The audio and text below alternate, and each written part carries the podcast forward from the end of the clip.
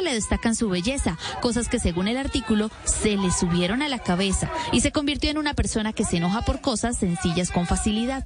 Razones que hicieron que desde mayo la pareja pusiera fin a siete años de matrimonio y en venta su casa de Beverly Hills por 18 millones de dólares.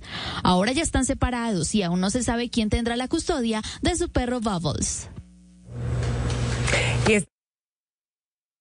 20 de julio, instalación Congreso 2023. Blue Radio tendrá toda la información y el cubrimiento del inicio del periodo legislativo. 20 de julio, desde las 3 de la tarde, por Blue Radio y bluradio.com. La alternativa. Voces y sonidos de Colombia y el mundo en Blue Radio y bluradio.com, porque la verdad es de todos. Dos de la tarde en punto, hora de actualizar las noticias aquí en Blue Radio este jueves festivo 20 de julio. Comenzamos hablando del presidente Gustavo Petro porque ya viene rumbo a Bogotá para instalar la segunda legislatura del Congreso. Estuvo presente durante todo el evento de celebración del 20 de julio en la isla de San Andrés. Santiago Rincón tiene los detalles. Hola, muy buenas tardes. Efectivamente, el presidente Gustavo Petro ya vuela hacia Bogotá. Estuvo en las cerca de tres horas que duró este desfile en donde participaron más de mil integrantes de la fuerza pública, pero también desfilaron todos los colegios de la isla de San Andrés, sus bandas marciales. El discurso del presidente se centró en llamar a la unidad no solo de San Andrés y Providencia, sino con todas las islas del Caribe, por lo que propuso la creación de una confederación. Que podamos construir una gran confederación de los pueblos raizales anglófonos de las Antillas en el Mar Caribe. Que podamos construir constituir una fuerza común que nos enseña a todas Colombia a hablar en términos de la existencia del Caribe. Ahora el presidente Petro se dirige hacia Bogotá, hacia la sede del Congreso para la instalación de la segunda legislatura.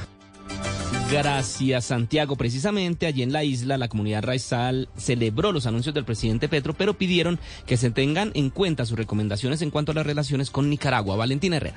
Hola, ¿qué tal? Los saludo desde San Andrés en este cubrimiento especial que estamos haciendo por la conmemoración del 20 de julio. Ya terminó toda la intervención del presidente Gustavo Petro, la demostración militar y hasta ahora son las bandas marciales, las bandas de paz de los colegios de San Andrés las que se están presentando en la vía principal. Hablamos con Alberto Gordón May, quien es el presidente de la Autoridad Raizal de San Andrés. Él celebró los anuncios que hizo el presidente Gustavo Petro en su discurso, pero sí le pidió que tengan en cuenta todas las recomendaciones que desde esta comunidad le están haciendo, en especial en los diálogos con Nicaragua, en los traslados voluntarios, para que se hagan de la mejor manera y sean planes que se mantengan en el tiempo. Nadie debe irse de San Andrés en condiciones desfavorables. Tiene que haber condiciones que garanticen al menos unos años donde las personas puedan pueden vivir en condiciones dignas y que no solamente es sacarlo de aquí, votarlos en el continente o en su ciudad natal. Llegaron acá en busca de nuevas esperanzas y de oportunidades. Y las comunidades insistieron en que los mantengan en cuenta en todas estas participaciones y futuras decisiones que se tomen.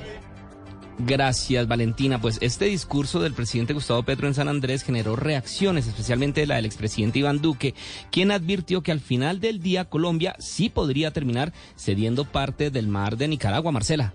Pues eh, mire, Miguel, salen muy bravitos a dar discursos de, soberanía y refundando la República, pero ya anuncian diálogos con el dictador de Nicaragua para que garanticen los derechos raizales.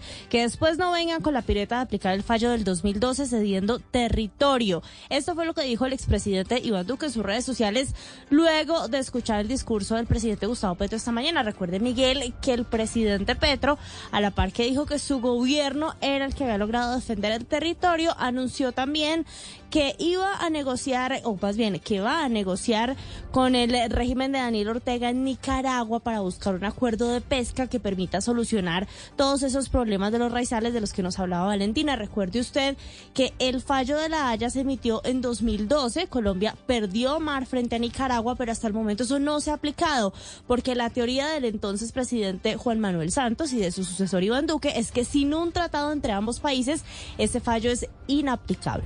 Muy bien, Muchas gracias. Venimos ahora al Congreso de la República, donde la expectativa es total. Precisamente se conoció hace pocos minutos que se va a aplazar, o que se aplazó, mejor dicho, el inicio de la plenaria de instalación de sesiones ordinarias del Congreso a las 4 de la tarde. Andrés, buenas tardes. ¿Qué, ¿Cuál es el ambiente allí en el Congreso de la República hasta ahora? Pues Miguel, muy buenas tardes. Mire, un ambiente de total eh, tranquilidad aquí en el Salón Elíptico del Congreso de la República. Como usted lo mencionaba, a las 4 de la tarde se daría el inicio oficialmente de estas sesiones ordinarias. Estaban previstas para las 2 de la tarde, pero por cuenta del regreso del señor presidente de la República desde la isla de San Andrés, pues iniciarán a las 4 de la tarde. ¿Eso también qué significa? Que se corren las plenarias de Cámara y Senado. Una vez termina el discurso del señor presidente, se dividen la, el Senado y la Cámara para la elección de las mesas directivas para este año legislativo. Esta sesión sería a las seis de la tarde, una vez termine el discurso del presidente de la República. Y le cuento estos datos de último minuto. Los congresistas están moviéndose de un lado para otro, están reunidos en diferentes oficinas tratando de concretar los últimos apoyos. Lo que ha podido conocer Blue Radio en los últimos minutos es que el mismo ministro del Interior, Luis Fernando Velasco, está llamando llamando uno a uno a los senadores de la República, los 106 senadores, pidiéndoles el voto por la senadora Angélica Lozano. Al final, por la decisión que tomó el día de ayer ocho congresistas de la coalición Alianza Verde Centro Esperanza de elegir Angélica Lozano como su candidata para esta plenaria, el ministro está finalmente, el gobierno le está dando su bendición y está pidiendo que le den los votos. Sin embargo, se espera que el senador Iván Name le compita en esa plenaria. En la Cámara de Representantes parece que todo se está empezando a despejar el camino para que Andrés Calle sea el próximo presidente de la corporación, Miguel. Muy bien, Andrés. Precisamente ayer tarde en la noche estalló otro enfrentamiento entre tres partidos políticos, porque por las afirmaciones del líder de Cambio Radical, Germán Vargas Lleras, que dijo que la coalición quiere em, impulsar con la U y los liberales, que es la, coalición que él quiere impulsar con la U y con el Partido Liberal, no prosperó porque ese, esos dos partidos están negociando puestos con el gobierno. Pues precisamente Dilian Francisca Toro, la presidenta del, del Partido de la U, acaba de pronunciarse al respecto. Kenneth. Hola Miguel, sí, efectivamente el ex vicepresidente pues había pues emprendido acercamientos con el Partido Liberal y también conservador y la U para conformar lo que sería una coalición de oposición y de esa manera pues frenar los cambios propuestos por el gobierno nacional, esto en materia de las reformas sociales entre otros. Sin embargo, pues la presidenta del Partido de la U, Francisca Toro, fue clara en señalar que su partido no será de gobierno y esto fue lo que dijo hace unos instantes. En la U ya lo hicimos, pasamos de ser un partido de gobierno a declarar una independencia. Y asimismo seguiremos actuando de frente al país para votar a conciencia lo que consideremos favorezca a los colombianos. Al inicio de esta nueva legislatura quiero hacer un llamado para que haya respeto entre los partidos políticos y para que cesen las especulaciones. Nuestros esfuerzos se deben centrar en la gran responsabilidad que tenemos de debatir proyectos que impacten la vida y el bienestar de los colombianos y no en discusiones que nos dividen. Mire, eh, Miguel, hay que decir que horas antes la presidenta del partido de la U, Dilian Francisca Toro, también en sus redes sociales expresó lo siguiente. Dijo Germán, así como respetamos sin interferir las decisiones autónomas de los partidos, esperamos lo mismo de otras colectividades. En la U nos declaramos en independencia y asimismo seguiremos actuando. Muy bien, Kenneth, seguimos en el centro de Bogotá, específicamente en la Plaza de Bolívar, en donde se convocaron movilizaciones en apoyo a las reformas del gobierno, esto en medio del arranque del nuevo año legislativo en el Congreso, Damián. Sí, señor Miguel, lo saluda a esta hora a las afueras del Congreso de la República, exactamente en la Plaza de Bolívar, centro de Bogotá. Desde el distrito nos confirman, hay un aforo de 100 personas en estos momentos, hacen parte de las centrales obreras de los sindicatos, del CRI y también del Comité del Paro, además de algunos movimientos sociales. Hablamos con uno de los voceros, Percy Oyola, el presidente de la CGT, y nos contó cuál es la motivación de estar hoy aquí en este plato. Bueno, el inicio de la legislatura y el respaldo que en esta legislatura queremos eh, reiterar a las reformas sociales. Bueno, lo que le pedimos al Congreso es que legisle, que no se ponga de espaldas a, a una responsabilidad. Miguel, importante también contarle a los oyentes que hace algunos minutos ya empezó la concentración en el Museo Nacional, también aquí en el centro de Bogotá, y allí van a arrancar en una marcha hasta aquí, hasta la Plaza de Bolívar, para unirse a todas estas movilizaciones en apoyo al gobierno, Miguel. Gracias, Damián. Movilizaciones que también han estado citadas, obviamente, por parte de las personas que apoyan las eh, reformas del presidente Gustavo Petro, pero también el tráfico en la ciudad de Bogotá se ha visto afectado por el desfile militar que avanza a esta hora en la avenida Boyacá con calle 138. Juanita, ¿cómo está en este momento el desfile? Buenas tardes. Sí, señor Miguel, buenas tardes. Pues mire, continúa el desfile militar en el que por primera vez en la historia de Colombia la Armada Nacional abrió y lideró este desfile. Mire, el orden de las fuerzas que han desfilado es el siguiente. Como les conté, abrió la Armada Nacional, después el Ejército, luego desfiló la Fuerza Aérea y están terminando con el desfile de la policía. Nueve mil hombres y mujeres. En total desfilan hoy en esta fiesta patria miembros de la Infantería de Marina, quienes han mostrado su capacidad naval, buques submarinos, botes, pero también comandos de fuerzas especiales. Mire, esto es muy lindo porque utilizaron uniformes desde la época de la independencia hasta el día de hoy del ejército. Han desfilado mostrando sus capacidades en caballería, paracaidistas, tanques de guerra. Pasaron ocho helicópteros de aviación del ejército que han participado en emblemáticas operaciones militares como fue la operación Jaque. Me despido con dos datos importantes, Miguel. Uno de los desfiles más importantes ha sido el del bloque de los veteranos que participó en 1951 en la guerra de Corea. Recordemos que Colombia fue el único país de Latinoamérica que respondió de manera positiva al llamado de Naciones Unidas y desfiló también el Comando Especial de las Fuerzas Militares que participó en la Operación Esperanza en la búsqueda y rescate de los hermanitos Mucutú y los niños indígenas en la selva del Caquetá. A esta hora pasa la banda de guerra de la policía y están ellos interpretando Colombia Tierra Querida del maestro Lucho Bermúdez Miguel. Muy bien, Juanita, muchas gracias. Esta celebración se vio opacada en el municipio de Andes, en Antioquia, porque al menos 50 y 51 personas allí resultaron afectadas por un error humano durante la conmemoración del grito de independencia, porque al parecer se lanzó por equivocación un gas lacrimógeno durante el recorrido, Karen.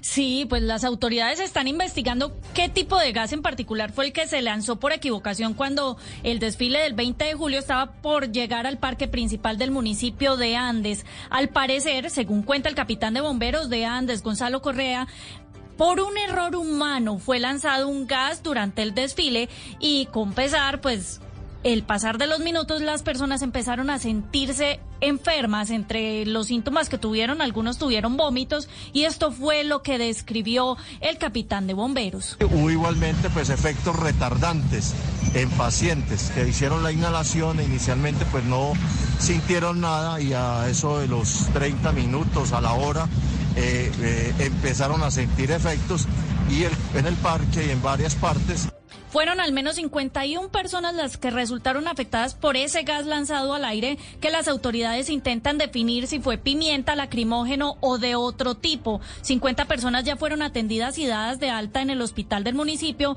mientras que una más sigue en observación por algunas patologías de salud. Karen, gracias. Y finalizamos con información de último minuto porque fue encontrado el cuerpo de Felipe Carreño, el político de Villavicencio que se encontraba desaparecido tras el accidente de la avioneta en la que se movilizaban varias personas del departamento de, en el departamento de Boyacá. La, la noticia la tiene Jairo Niño. Los organismos de socorro y autoridades en Boyacá confirmaron que fue ubicado el cuerpo del sexto ocupante de la avioneta que se accidentó ayer en zona rural del municipio de San Luis de Gaceno. Se trata de Jorge Luis Carreño, quien era candidato a la gobernación del Meta y lamentablemente se suma a la lista de personas que perdieron la vida en medio de este siniestro aéreo. En Blue Radio, Felipe Pérez, director Defensa Civil Boyacá. Desafortunadamente, ya por informaciones del señor alcalde y del distrito de policía de Garagoa, eh, se nos informa que fue encontrado el cadáver de la persona desaparecida. La Defensa Civil colombiana acompañará a las autoridades judiciales en los actos urgentes que se desarrollan a partir del momento. Los cuerpos serían llevados a Villavicencio para la realización de las autopsias, para después ser entregados a sus familiares. Jairo, gracias. Son las 2 de la tarde, 14 minutos. Hasta acá esta actualización de noticias. No se les olvide que todos los detalles los encuentran en www.bluradio.com. Continúen con Se dice de mí. 20 de julio, instalación Congreso 2023. Blue Radio tendrá toda la información y el cubrimiento del inicio del periodo legislativo. 20 de julio, desde las 3 de la tarde, por Blue Radio y bluradio.com. La alternativa. Su trayectoria, su historia, su verdad. Blue Radio presenta Se dice de mí. Todo sobre los grandes del mundo del espectáculo en Colombia. Presentado por Diva Yesurum, por Blue Radio y bluradio.com.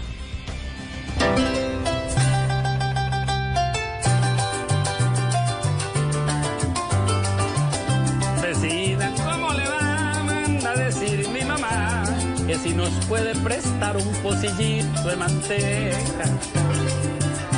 Amanecimos sin plata, que en la tienda ya no ríen, porque va grande la cuenta. Hola, soy Walter Silva y hoy voy a estar contándoles mi verdadera historia aquí en Se dice de mí. Así como estoy ahorita con el corazón partido, solo falta una cantina y un radio viejo encendido. Y soy capaz de beberme el Ribarauca crecido. Así como estoy ahorita con el corazón partido, solo falta una cantina y un radio viejo encendido. Y soy capaz de beberme el Ribarauca crecido.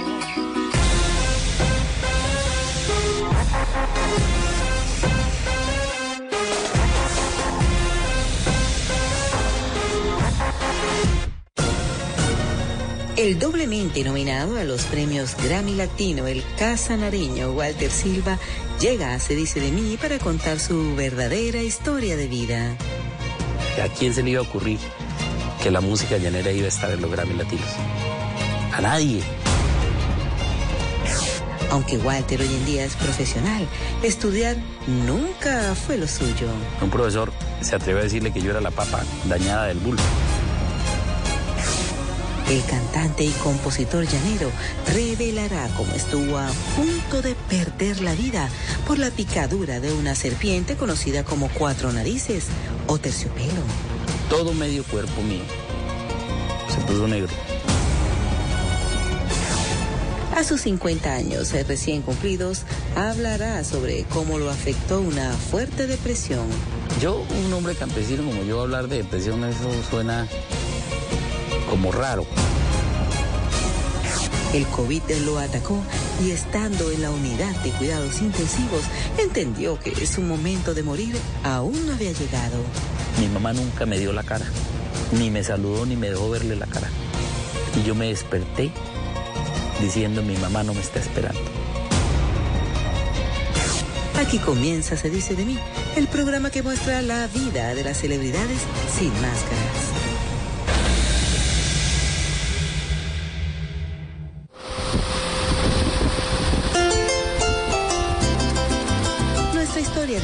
Comienza en Pore, municipio del departamento de Casanare, considerado patrimonio histórico y cultural de la nación por ser la capital de la provincia de la Nueva Granada en 1818.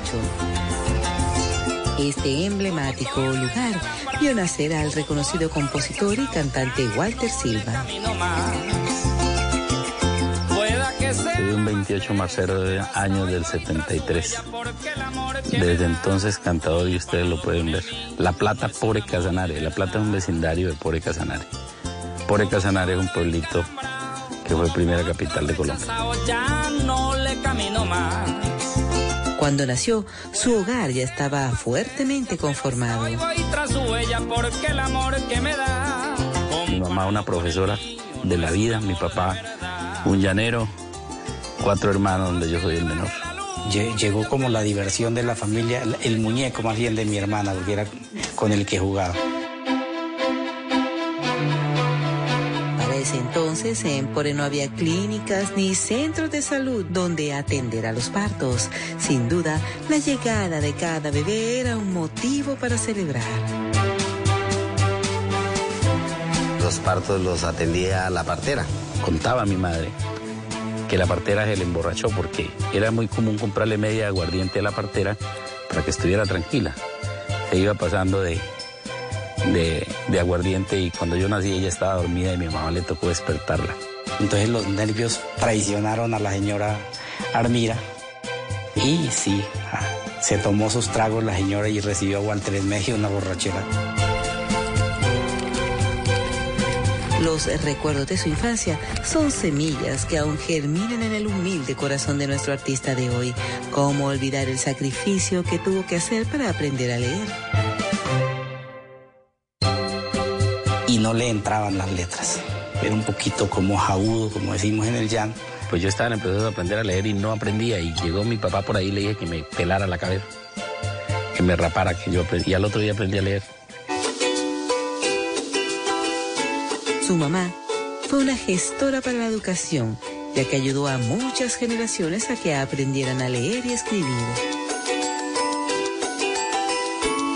Encuentro gente más vieja que yo y me dice yo aprendí a leer con su mamá.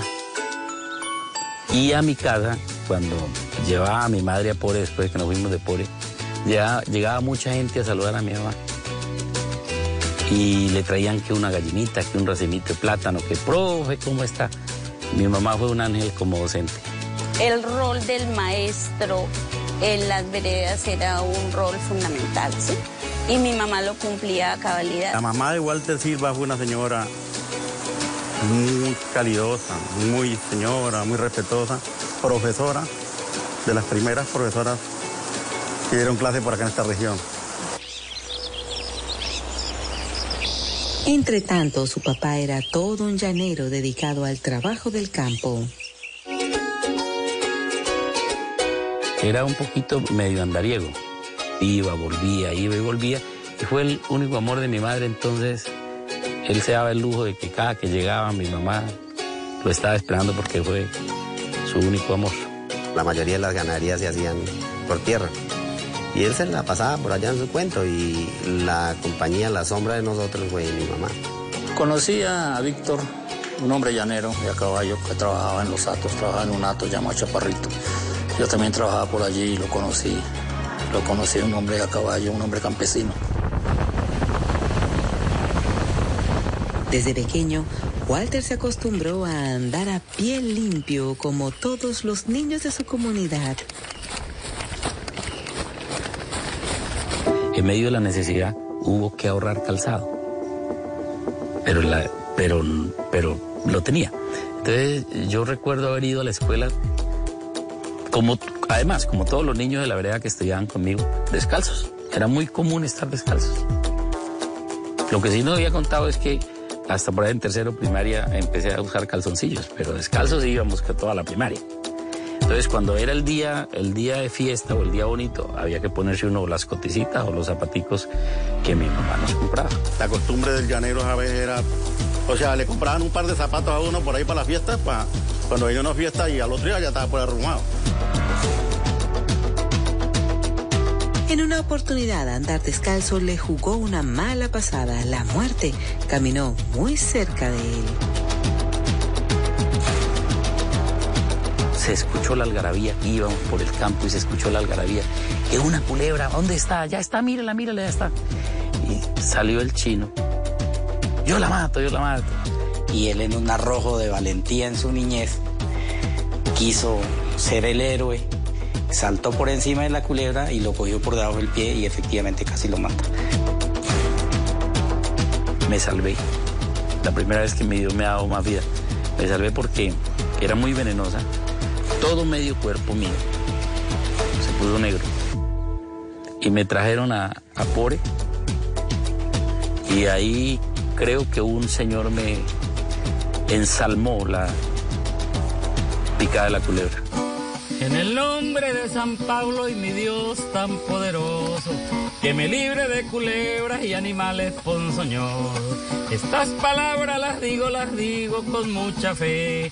En el nombre de San Pablo, de Jesús, María y José. Y tuvimos la fortuna de que un señor que vivía cerca le ensalmó el, la mordedura, que es una creencia que tenemos nosotros los llaneros.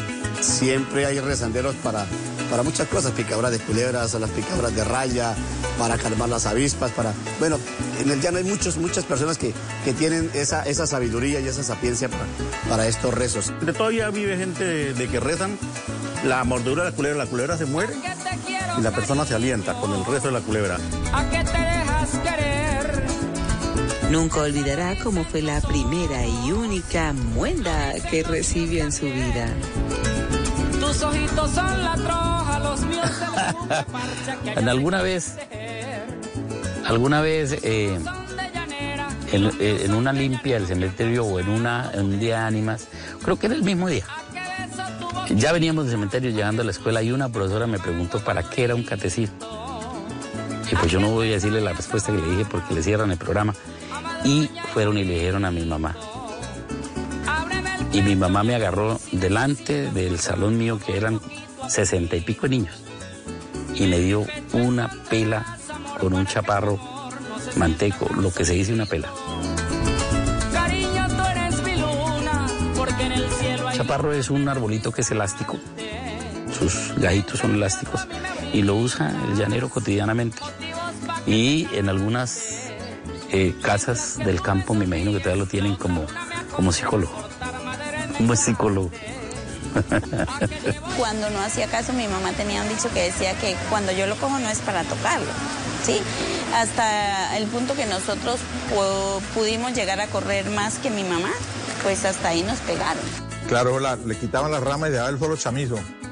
Guapi, guapi. No lo aguantaba sino tres ramazos y habían unos que nos orinábamos del, dolor porque usted es muy fuerte. Mi mamá nos dio duro y gracias a eso hoy podemos decir que somos gente respetuosa. Realmente eso hizo que, que salieran hombres de bien La familia de Walter se sostenía principalmente por el sueldo que recibía su mamá como profesora. No siempre era fácil llegar al fin de mes. Había una, una fiesta en, la vereda y para las fiestas de la vereda eh, siempre se conseguía una novilla y la mataban. Una parte de la carne la, la vendían, el hueso sobre todo, y la otra parte la dejaban para la asada. Y mi mamá mandó a mis hermanos mayores Vayan hijos donde el presidente, dígales que hagan el favor y me manden un kilito de carne que yo le pago a la Junta cuando me llegue el sueldo. El berraco presidente de la Junta no le quiso fiar el kilito de carne a mi mamá. Y nosotros, todos los hermanos, Luis Ramón Yeco y yo, nos fuimos al, al caño de la Curama porque la noche antes habíamos dejado en el agua unos anzuelos. Y nos fuimos y encontramos en un anzuelo, en el primer anzuelo encontramos un bagre en el segundo anzuelo una barbilla, los llaneros saben de qué les hablo, y en el tercer anzuelo una cuchareta, tres pececitos. No comimos carne, pero mi Dios nos puso para comer, desayunar y almorzar pescado. Cuando los alimentos básicos de la canasta familiar se acabaron y los ahorros también, los dueños de una tienda fueron la salvación para todos los vecinos de la comunidad. Silva dejó plasmado el diario vivir de la tienda en una de sus composiciones. El chino de los mandados se llama. Vecina, ¿cómo le va? Manda a decir mi mamá que si nos puede prestar un pocillito de manteca que amanecimos sin plata, que en la tienda ya nos vían porque va grande la cuenta. Y siempre y por lo general en las familias había una persona de ir a hacer los, mandados. Y en, la casa de nosotros fue Walter. Era la única tienda de la vereda. Yo no sé cómo hizo nada ni doña Joaquina, pero yo creo que a toda la vereda le fiaban. Y entonces ellos, uno iba por el, después de que acababa el mercado que traía el sueldo y que el sueldo uno iba a pedir fiadito que la librita de arroz, que, que el tabaco, que la panela. Ellos no se negaban a, a un favor que le pidiera la vereda, salvo cuando eh, ya la cuentica estaba un poco crecida, entonces, pues por lógica, ellos no fiaban más porque necesitaban recuperar el dinero y volver a, a surtir la tienda. Que nos perdone el pereque y se vista de paciencia y que mi Dios se lo pague, que ahí vamos a mano vuelta.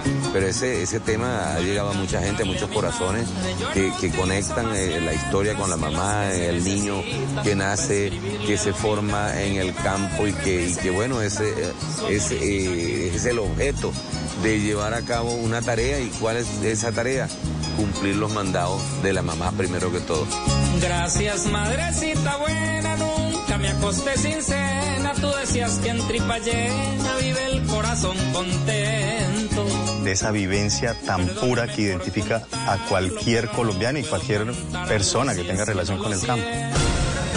Ya regresamos a Se dice de mí, el programa que muestra la vida de las celebridades y máscaras, hoy con el cantante y compositor llanero Walter Silva. Ya regresamos. Y yo me desperté diciendo mi mamá no me está esperando.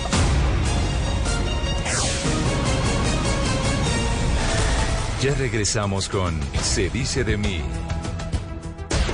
We're headed back to school. That means the family needs new clothes, so we signed up for Stitch Fix. It's a stylist who does the shopping for us. Stitch Fix is easy. I tell them what we like and give them our sizes. Then we each get a box full of clothes that are just our style. The looks are on point and on budget. We keep what works and send back the rest. And there's no subscription required. Our stylist does all the work, which means I have more time to focus on, well, everything else. Stitch Fix. They just get us. And they'll get you too. Iva.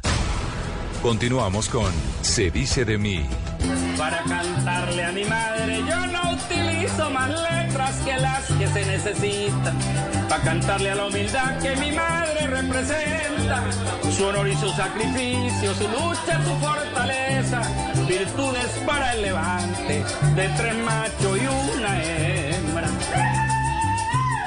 Continuamos en Se dice de mí con la vida de Walter Silva, compositor y cantante llanero, quien ya nos reveló cómo nació la letra de la canción El Chino de los Mandados. También habló de los recuerdos de su humilde infancia. Ahora vivimos cómo fueron sus inicios musicales, rodeado por sus familiares y amigos en una fiesta organizada para recibir el Año Nuevo. Esas fiestas las amenizaban mis tíos, José, Félix y otros criollos músicos de la región, Vicente Rodríguez, José Fuentes, eh, Nelson Ortiz. Ellos tenían unas guitarras y con eso hacían un baile, sin, sin amplificación.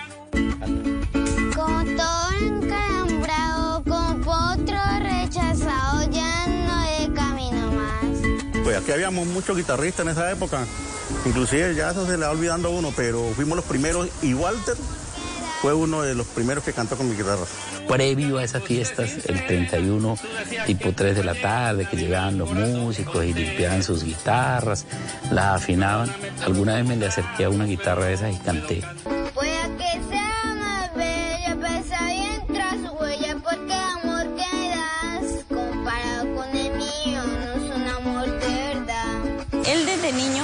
O sea, él nació con eso y para eso. Eso no, no había manera de atajarle. Pero así como mi mamá no, quizás en un comienzo no quería, así también ella fue su principal apoyo. Walter empieza su carrera musical desde el colegio, en los centros literarios, que eran los escenarios donde uno empezaba a, a mostrar su cultura, si le gustaba el canto, el poema. Doña Carmen Luisa Gutiérrez, la madre de Walter Silva, fue la primera en convertir la vida de su hijo en una nota musical. Y desde que yo tengo noción, ella tarareaba sus canciones. No solo música llanera, antigua, sino música colombiana. Eh, bambucos, pasillos, pueblito viejo, los baduales, todo eso. Y se los enseñaba a sus alumnos. Sí, yo me acuerdo que la mamita era una profesora y muy sabia ella en su, en su, en sus quehaceres y en su buena enseñanza. Y ahí está el reflejo de, de Walter. Conocí a Walter muy joven, eh, por referencia de mi hermano, un llanero de allí de, de, de Pore, que me dijo que había un muchacho en el vecindario que cantaba muy bueno, que había que oírlo y qué tal. Y lo conocí. Creo que en una tienda, en un sitio ahí en el Pore, cantando con un cuatro. Y luego en una presentación que tuve en, en el Yopal, lo invité a cantar. Me di cuenta que realmente tenía un, valor muy grande. Solo quedaron las olas, un golpe para una. Con el paso de los años, Silva sintió que lo suyo era la música. Desde entonces empezó a alimentar la ilusión de que su voz sonaría en la única emisora radial que se podía escuchar en toda la región. Yo salía del colegio y medio día trabajaba. Trabajaba, trabajaba cinco medios días, eran dos jornales y medio. Entonces el domingo hacían un programa en Yopal Casanare, la única emisora que había, que se llama La Voz de Yopal todavía. Y un tipo hacía un programa que llama- se llamó Estrella- Estrellas Llaneras. Pero venir, venir de, de Pore a Yopal, también era una odisea porque todavía no estaba pavimentada la carretera. Entonces cada domingo yo me venía de Pore con esos dos jornales y medio. Me venía a Yopal a participar, que me dejaran cantar una canción en Estrellas Llaneras. Un programa que hacía un tipo que se llama José Suárez. Walter no perdía una oportunidad eh, en ese entonces y, yo creo que, que tomó como ese, como ese amor que tenía por la música y, esto lo llevó a que eh, dejara como el estudio tantico, un momentico para eh, encaminarse hacia la parte musical. Y él en, en esa, en ese afán de, de salir, de darse a conocer, de crecer y con el talento que tiene, por supuesto, apeló a, a su, un cuaderno, a, a un esfero, este, y empezó a escribir y empezó a, a exteriorizar eso que llevaba por dentro. Y ahí nos encontrábamos y cogíamos a, a parrandear con el 4 ahí y con muchas ganas Walter de salir adelante, de mostrar sus canciones y, y sus ganas que tenía de triunfar. No volverán a mirarme. Al llegar a primero de bachillerato, decidió hacer un alto en sus estudios. Evitar un problema con alguien de mi vereda que me toque. El primer año de bachillerato fue el que me iban a echar. Peleo Entonces llamaron a mi mamá y le dijeron, bueno, no podemos tenerle a Walter aquí porque no- no- nos daña el colegio. Un profesor se atrevió a decirle que yo era la papa dañada del bulto. Entonces, pues claro, eso dolió mucho. Y, y pues, pues me voy. Y me fui y empecé a trabajar. Yo era ayudante de construcción. Casi todo el mundo estudiaba y, y te tocaba trabajar, porque a veces nosotros, todos los, los- los menores de edad trabajaban. Y aprendía uno cuando no era cualquier cosa, era llano. El dinero que ganaba, trabajando como obrero y cantando en uno que otro parrando o llanero, lo ahorró casi en su totalidad. En sus tiempos libres, Walter se dedicaba a componer con la idea de grabar su primer trabajo musical. Ya tenía 20 años y aún no se había graduado de bachiller. Toros, toros coleados en las fiestas de mi tierra. Con esa plática fui y grabé la cinta. En unas condiciones domésticas impresionantes. Y nos metimos a grabar y a las 4 de la mañana salí con disco grabado. Cuando me tocó Me vine a Yopal, busqué al mismo tipo que hacía el, pro- el programa Estrella Llanera y le dije, yo grabé unas canciones. Sáquelo, saque. Uno no sabía de derechos de autor, ni, ni de licencia, ni nada de esas vainas. Saque esa vaina. Le dieron para sacar unos casetes. Fue el boom musical en Casanare en el año 1993. Recorrimos eh, muchos municipios eh, llevando la música de Walter. A través de la radio, pues eh, promocionamos mucho. Eh, Walter eh, cogió vuelo en ese momento. La calmo con mis canciones y caricias verdaderas. Ella me prepara tinto, yo trato de con Romance del Coleador.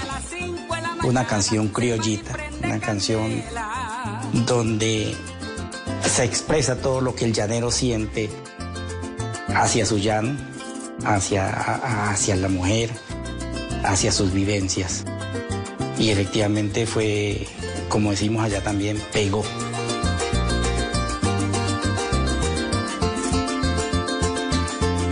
Es una canción muy bella y que lo voy a conocer. Yo creo que no solamente en el Casanare, sino en el, en el, en el que llamo yo el mundo llanero, nuestra gran nación del llano de Colombia y Venezuela, ya que él habla también de Venezuela y en aquella canción.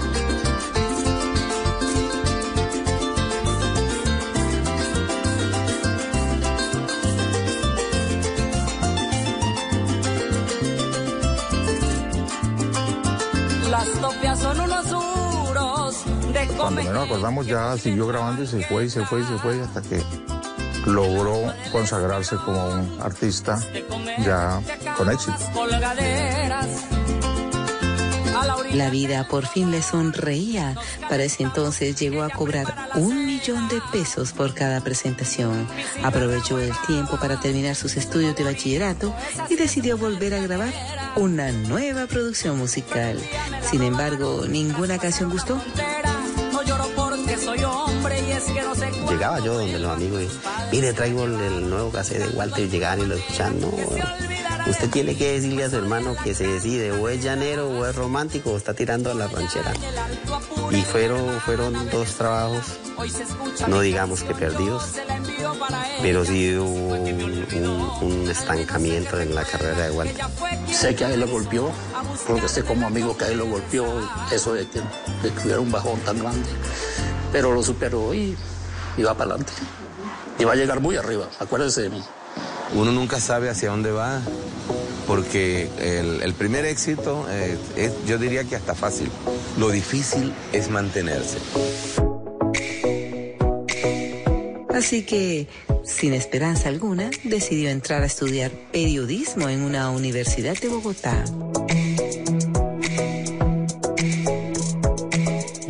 Fracasé en la música, no solo en la música en ese momento. Fracasé en todo. En todo. Mm, me fui derrotado, yo, endeudado, echado, me había, me había casado y me había separado, vuelto y me fui a Bogotá. Y una cosa que yo no le contaba es que yo siempre quise estudiar periodismo. Me matriculé. Llamé a mi mamá, le dije, mamá, me matriculé, voy a estudiar periodismo. Por fin mi Dios escuchó mis oraciones. Aunque avanzaba en sus estudios universitarios, la música seguía siendo su razón de ser, así que siguió insistiendo, e insistiendo hasta que al fin logró que su canción Ríos de Trago sonara en todo el país. Así como estoy ahorita con el corazón partido, solo falta una cantina y un radio viejo encendido. Ya había empezado el proceso a que te dejas querer, entonces ya me conocieron fuera de Casanare, ya empecé yo a andar por ahí de escenario en escenario y Plum un día escribí Ríos de Trago, me dio por decirme que así como estoy ahorita con el corazón partido, los falta una cantina, un radio viejo encendido y soy capaz de beberme el río Arauca crecido. Pues es una bonita canción y sé que la gente la corea con él porque algo que tiene mi familia Walter es que la gente aprendió a corear sus canciones en las presentaciones y eso es muy bonito, es, es una compenetración muy grande con el público. Estas son las circunstancias en que un hombre adolorido se bebe un río de aguardiente por un cariño perdido. De mi última borrachera se quedó el pauto vacío. Si no Esa es una de las canciones. Ojalá no me equivoque. Clásicos ya de la música llanera y volvimos a, a, tomar ese impulso, volvimos a promocionarlo, a entregárselo al pueblo, la gente lo recibió y Walter de ahí en adelante se fue.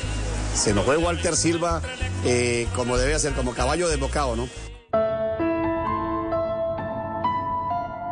Para el año 2005, Walter terminaría su carrera de periodismo y empezó a avanzar a pasos agigantados con la música. No obstante, experimentó un raro estado en su alma que lo obligó a buscar asistencia médica. Yo, un hombre campesino como yo, hablar de depresión, eso suena como raro, pero yo considero que sí. Sin darme cuenta resulté en un, en un, en un proceso de depresión y ansiedad profunda. Entré al hospital de Yopal como unas tres o cuatro veces de urgencias. Fuimos a la iglesia, fuimos donde un padre que hace oración de sanación eh, los acompañé yo al, psicólogo. Es de las personas que, que se queda con, con el dolor ahí metido. Y eso, eso, eso es dañoso porque eso lo enferma a uno del estrés. Y no, gracias a Dios eh, logró salir bien Walter. Ya regresamos a Se dice de mí, el programa que muestra la vida de las celebridades sin máscaras, hoy con el cantante y compositor llanero Walter Silva. Ya regresamos. Mire que en esta entrevista lo único que me da de dar ganas como de llorar. Ya regresamos con Se dice de mí. Ready to explore Europe the striped way? Then fly with Condor Airlines. With nonstop flights to Frankfurt, Germany, there are great connection options to several cities. Whether it's the romantic streets of Paris or the stunning beaches of Barcelona, Condor will start your vacation by offering comfortable and spacious cabins. Fly the striped way. Visit condor.com today. Continuamos con Se dice de mí. Como toro encalambrado, como potro rechazado, ya no le camino más. Pueda que sea la más bella, pero hasta hoy voy tras su huella porque Entramos a la recta final en la vida de Walter Silva, quien ya nos reveló cómo logró superar la depresión. Ahora contará cómo recibió la noticia de su nominación a los Grammy Latino en la categoría Mejor Álbum Folclórico. Pero hasta hoy voy tras su huella porque el amor que me da, comparado con el mío, no es un amor de verdad. Yo estoy en Yopal en una, en una emisora, en una entrevista en la emisora de la Policía Nacional y de pronto me entra una llamada, pero no podía hablar. Pues yo le entendí que lo, que lo, que lo candidatizaron, bueno, otra palabra menos nominado. Y yo no le paré bolas y, colgué y dije, y llamé. Cuénteme, ¿qué fue No, pues que ambos los nominaron a los Grammy Latinos, al Cholo y a mí. Yo creo que él es más sensible que yo y fue bonito ver a Walter con lágrimas en los ojos, muy emocionado porque estábamos nominados. Ay, duramos dos días borrachos. ¿A quién se le iba a ocurrir que la música llanera iba a estar en los Grammy Latinos? A nadie. Esto le dio una alegría inmensa y viajamos allí a Houston, los dos agarraditos de la mano, vestidos de liqui Y fue una experiencia muy bonita. El Grammy recayó en mí, pudo haber recaído en él, pero los primeros llaneros que estamos nominados al Grammy. El hecho de que hayan tomado en cuenta en la, la Academia de los Latin Grammy, hayan tomado en cuenta al joropo por primera vez, eso es grandioso. Todos nos empezamos a preocupar y a tratar de hacer las cosas para también estar en el mismo lugar. O sea, eso despertó muchas inquietudes eh, porque lo pone a uno a, a tratar de superarse y hacer las cosas para también estar ahí. Creería que soñó, pero nunca, ni siquiera se imaginó que iba a llegar donde hoy está. Aquí le doy un paso si se va. El Cholo Valderrama, Walter Silva y el finado Toba Azuleta pagaron la primi parada por no querer costear una limusina para llegar a los Grammy. El que remienda no estrena. El hotel donde nos quedamos estaba aquí, el Toyota Center al lado. Entonces cuando nos entregan las, las acreditaciones, las escarapelas, todo, las entradas, todo, la señorita nos dice, señores, eh, está disponible también la limusina para que lleguen al, al- a la ceremonia. Y nos ofrecieron una limusina y me dijo, vamos a ver, le dije, vamos a ver, y nos pedían un poco de plata que nosotros no teníamos, y le dije, no, pues vayámonos a pie porque estamos a dos cuadras. Era dar la vuelta y meternos. No, era la limusina era para llegar al tapete verde y para llegar a la entrada de donde estábamos nosotros nos tocó caminar más o menos unas seis cuadras a pie. Y fuimos los únicos nominados que llegamos agarrados de la mano en medio de muchas limusinas. Era, pues simpático. Por extraño que parezca, y a pesar de toda la experiencia que tiene, Walter sufre cuando el escenario es en un teatro. Una vez me dijo, familia, yo tengo ganas de cantar en un teatro cuando estábamos estaba empezando. Yo tenía una presentación en el, en el Jorge Eliezer Gaitán. Así como estoy ahorita. Y fuimos, le dije, camine, para que cante tres, cuatro canciones. Le tocaba el momento de salir Walter y no lo encontraron. Y entonces fueron al camerino y me dijeron, ¿dónde está Walter? Y pues no saben que que no. Y lo encontré, él sí la reír cuando vea esto, lo encontré escondido atrás de unas cortinas, sudando. Y me dijo, póngame la mano en el pecho. ¿Cómo siente el corazón? Le dije que se va a morir, panita. Pero relájese y salga.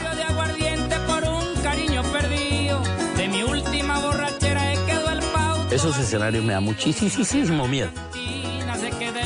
Eh, eh, ya me he enfrentado a los teatros solito. Eh, la última vez fue un concierto el 30 de marzo en el Teatro Julio Mario Santo Domingo y en la prueba de sonido, de sonido yo sentía que no era capaz. Y llegué a contemplar, bueno, ¿y si me voy? No era capaz. El cuerpo, las piernas, la voz no me salía. Y fue un concierto maravilloso, celebro mis 30 años de vida musical con ese concierto, fue precioso.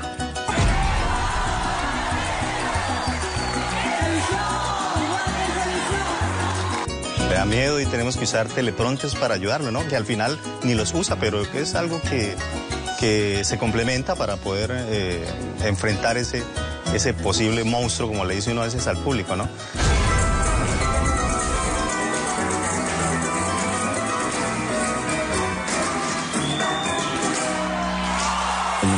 Apodera a veces de uno, por más, por más escenarios que uno tenga encima, siempre es difícil y se me arrima el maestro Walter y me dice, hermano, yo estoy muy nervioso. y le dije yo, eh, mi viejo, vamos con todas, usted nada más encargue de decir así como estoy ahorita y en adelante la gente lo sigue.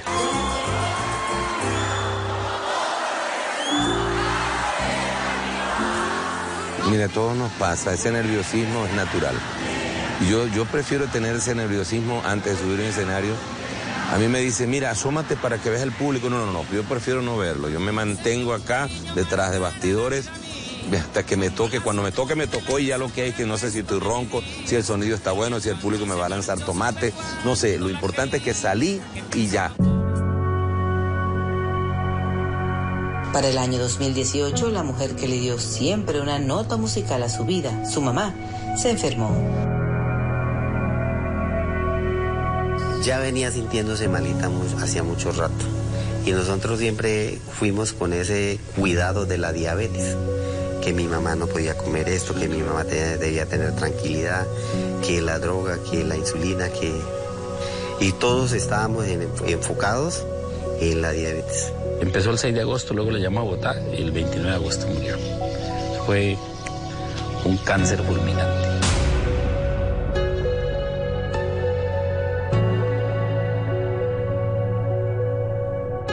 Es como una huella digital. Es, es, mm, indescriptible. Uno no sabe qué sentir, si soledad, si tristeza, si dolor. Y significó para mí otra, ahí empezó otra vida para mí. Indiscutiblemente fue algo que nos, que nos marcó mucho, que nos ha significado mucho, pero, pero que también ha sacado lo bonito que mi mamá nos enseñó, ¿sí? Mi mamá era el epicentro, pues nuestro, ¿no? Nos reuníamos todos con ella. Fue doloroso, fue doloroso. Durante la pandemia, el 16 de junio del 2021, se contagió de COVID, fue hospitalizado de manera inmediata y estando en la UCI, supo que de manera sobrenatural su momento de morir aún no había llegado. La tercera noche que yo toco fondo, me encuentro con mi mamá en un sueño. Y el sueño es muy bello. El sueño es que mi mamá está dirigiendo el arreglo de mi casa. Pero mi mamá nunca me dio la cara. Ni me saludó ni me dejó verle la cara. Y yo me desperté diciendo mi mamá no me está esperando. Mire que en esta entrevista lo único que me ha de dar ganas como de llorar. Porque yo, yo dije mi mamá no me está esperando, yo no me voy a morir. Alabado sea Dios. Vi morir seis personas a mi alrededor. La experiencia fue horrible. O sea, yo creí que lo perdía. Para todo el equipo, obviamente, de, de hermetismo, de, de, de, mejor dicho, la situación súper difícil. Pero gracias a Dios eh, supo sortear y con la ayuda de Dios salió adelante de esta, de esta, de esta crisis. ¿A dónde va, hermano? ¿Ah? ¿A dónde va? Santa María, Boyacá. ¿Y en Hoy- ese? Hoy, hoy son las fiestas en Santa María, Boyacá. Se recuperó y para celebrar sus 30 años de vida artística se encuentra grabando una nueva producción musical al lado de la Sinfónica Nacional de Colombia. Eso se lo traga el ya.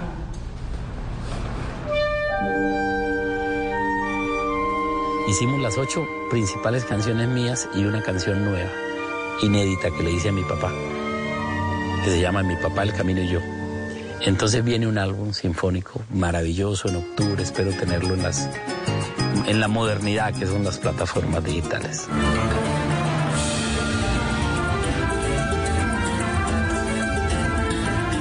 Eh, es un hombre ya lleno de muchas experiencias que le ha permitido ponerse ahí en ese lugar. Ojalá agua, unos mil Walter, claro.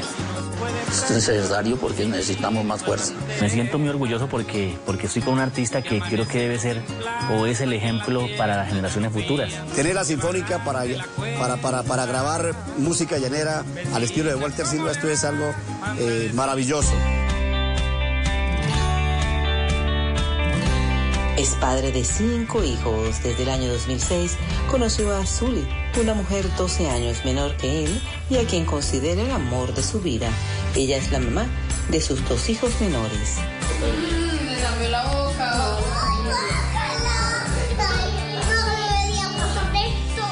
Nosotros nos conocimos porque mi papá era muy fanático de la música llanera. Bajé y entonces me lo presentaron, así nos conocimos nosotros. Es que nosotros duramos 10 años de novios. Cambió mi vida absolutamente. Nos enamoramos, nos casamos y a esta altura de la vida tuve mis dos últimos herederos del cantante. Pues contra todo pronóstico porque pues no se veía bien, eh, pero el amor triunfó.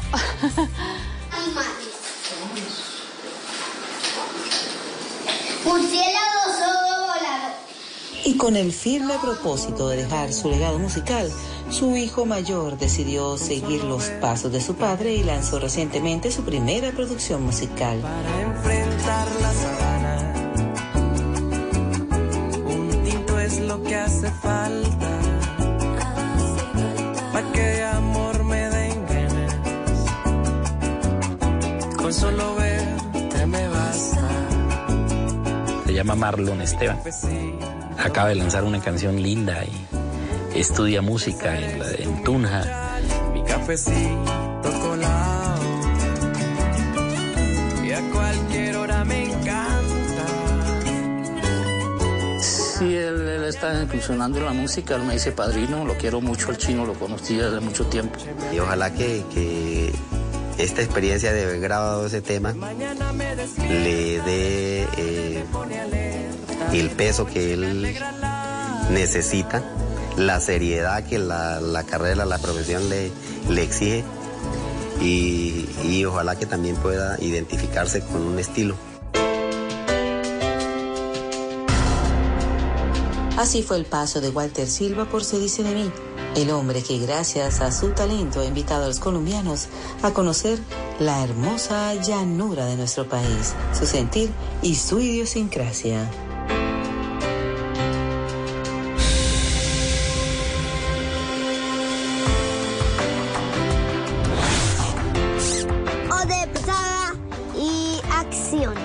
Sepa que lo queremos y que lo amamos.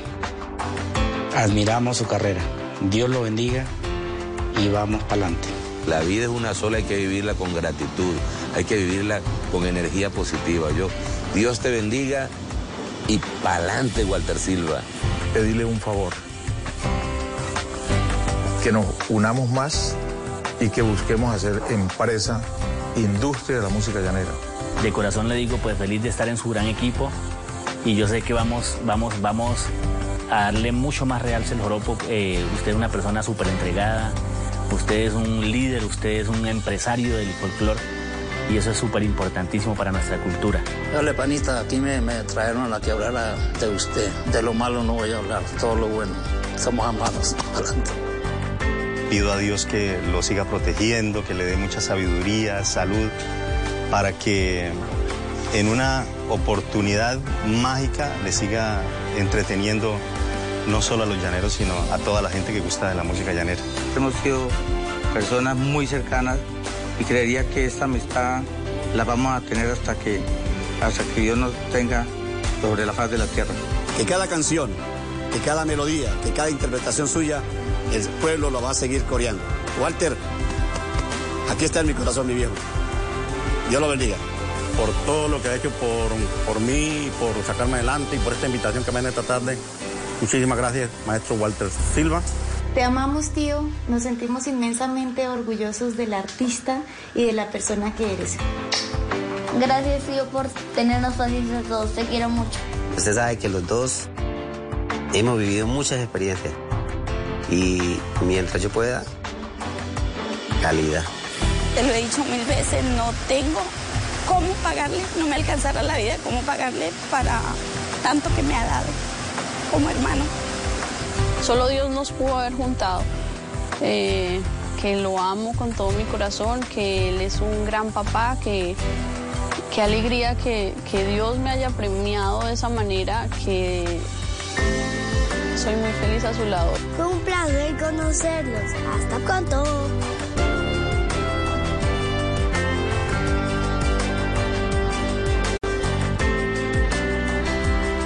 Para mí es un gusto querer contarles a través de mis canciones que hay una región, que hay una sociedad, que tiene por banda sonora la manera de contar quién es. Y los invito a seguirnos eh, escuchando, a seguir creyendo en esta media Colombia que son los llanos, a seguir haciendo patria desde su región, en nuestro país. Y un abrazo sincero de muchísima gratitud a quienes hasta esta fecha han escuchado mis canciones y que Dios nos dé la posibilidad de seguir escuchando muchas canciones llaneras.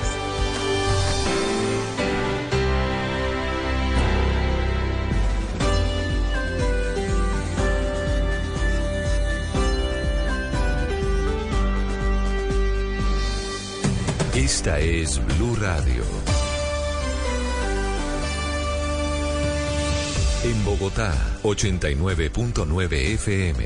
En Medellín, 97.9 FM. En Cali, 91.5 FM. En Barranquilla, 100.1 FM. En Bucaramanga, 960 AM. En Pereira y el norte del Valle, 89.2 FM. En Tunja, 103.1 FM. En Villavicencio, 96.3 FM. En Armenia, 89.2 FM. En norte de Santander, 97.7 FM, en Neiva 103.1 FM y en Córdoba 96.0 FM. También en bluradio.com.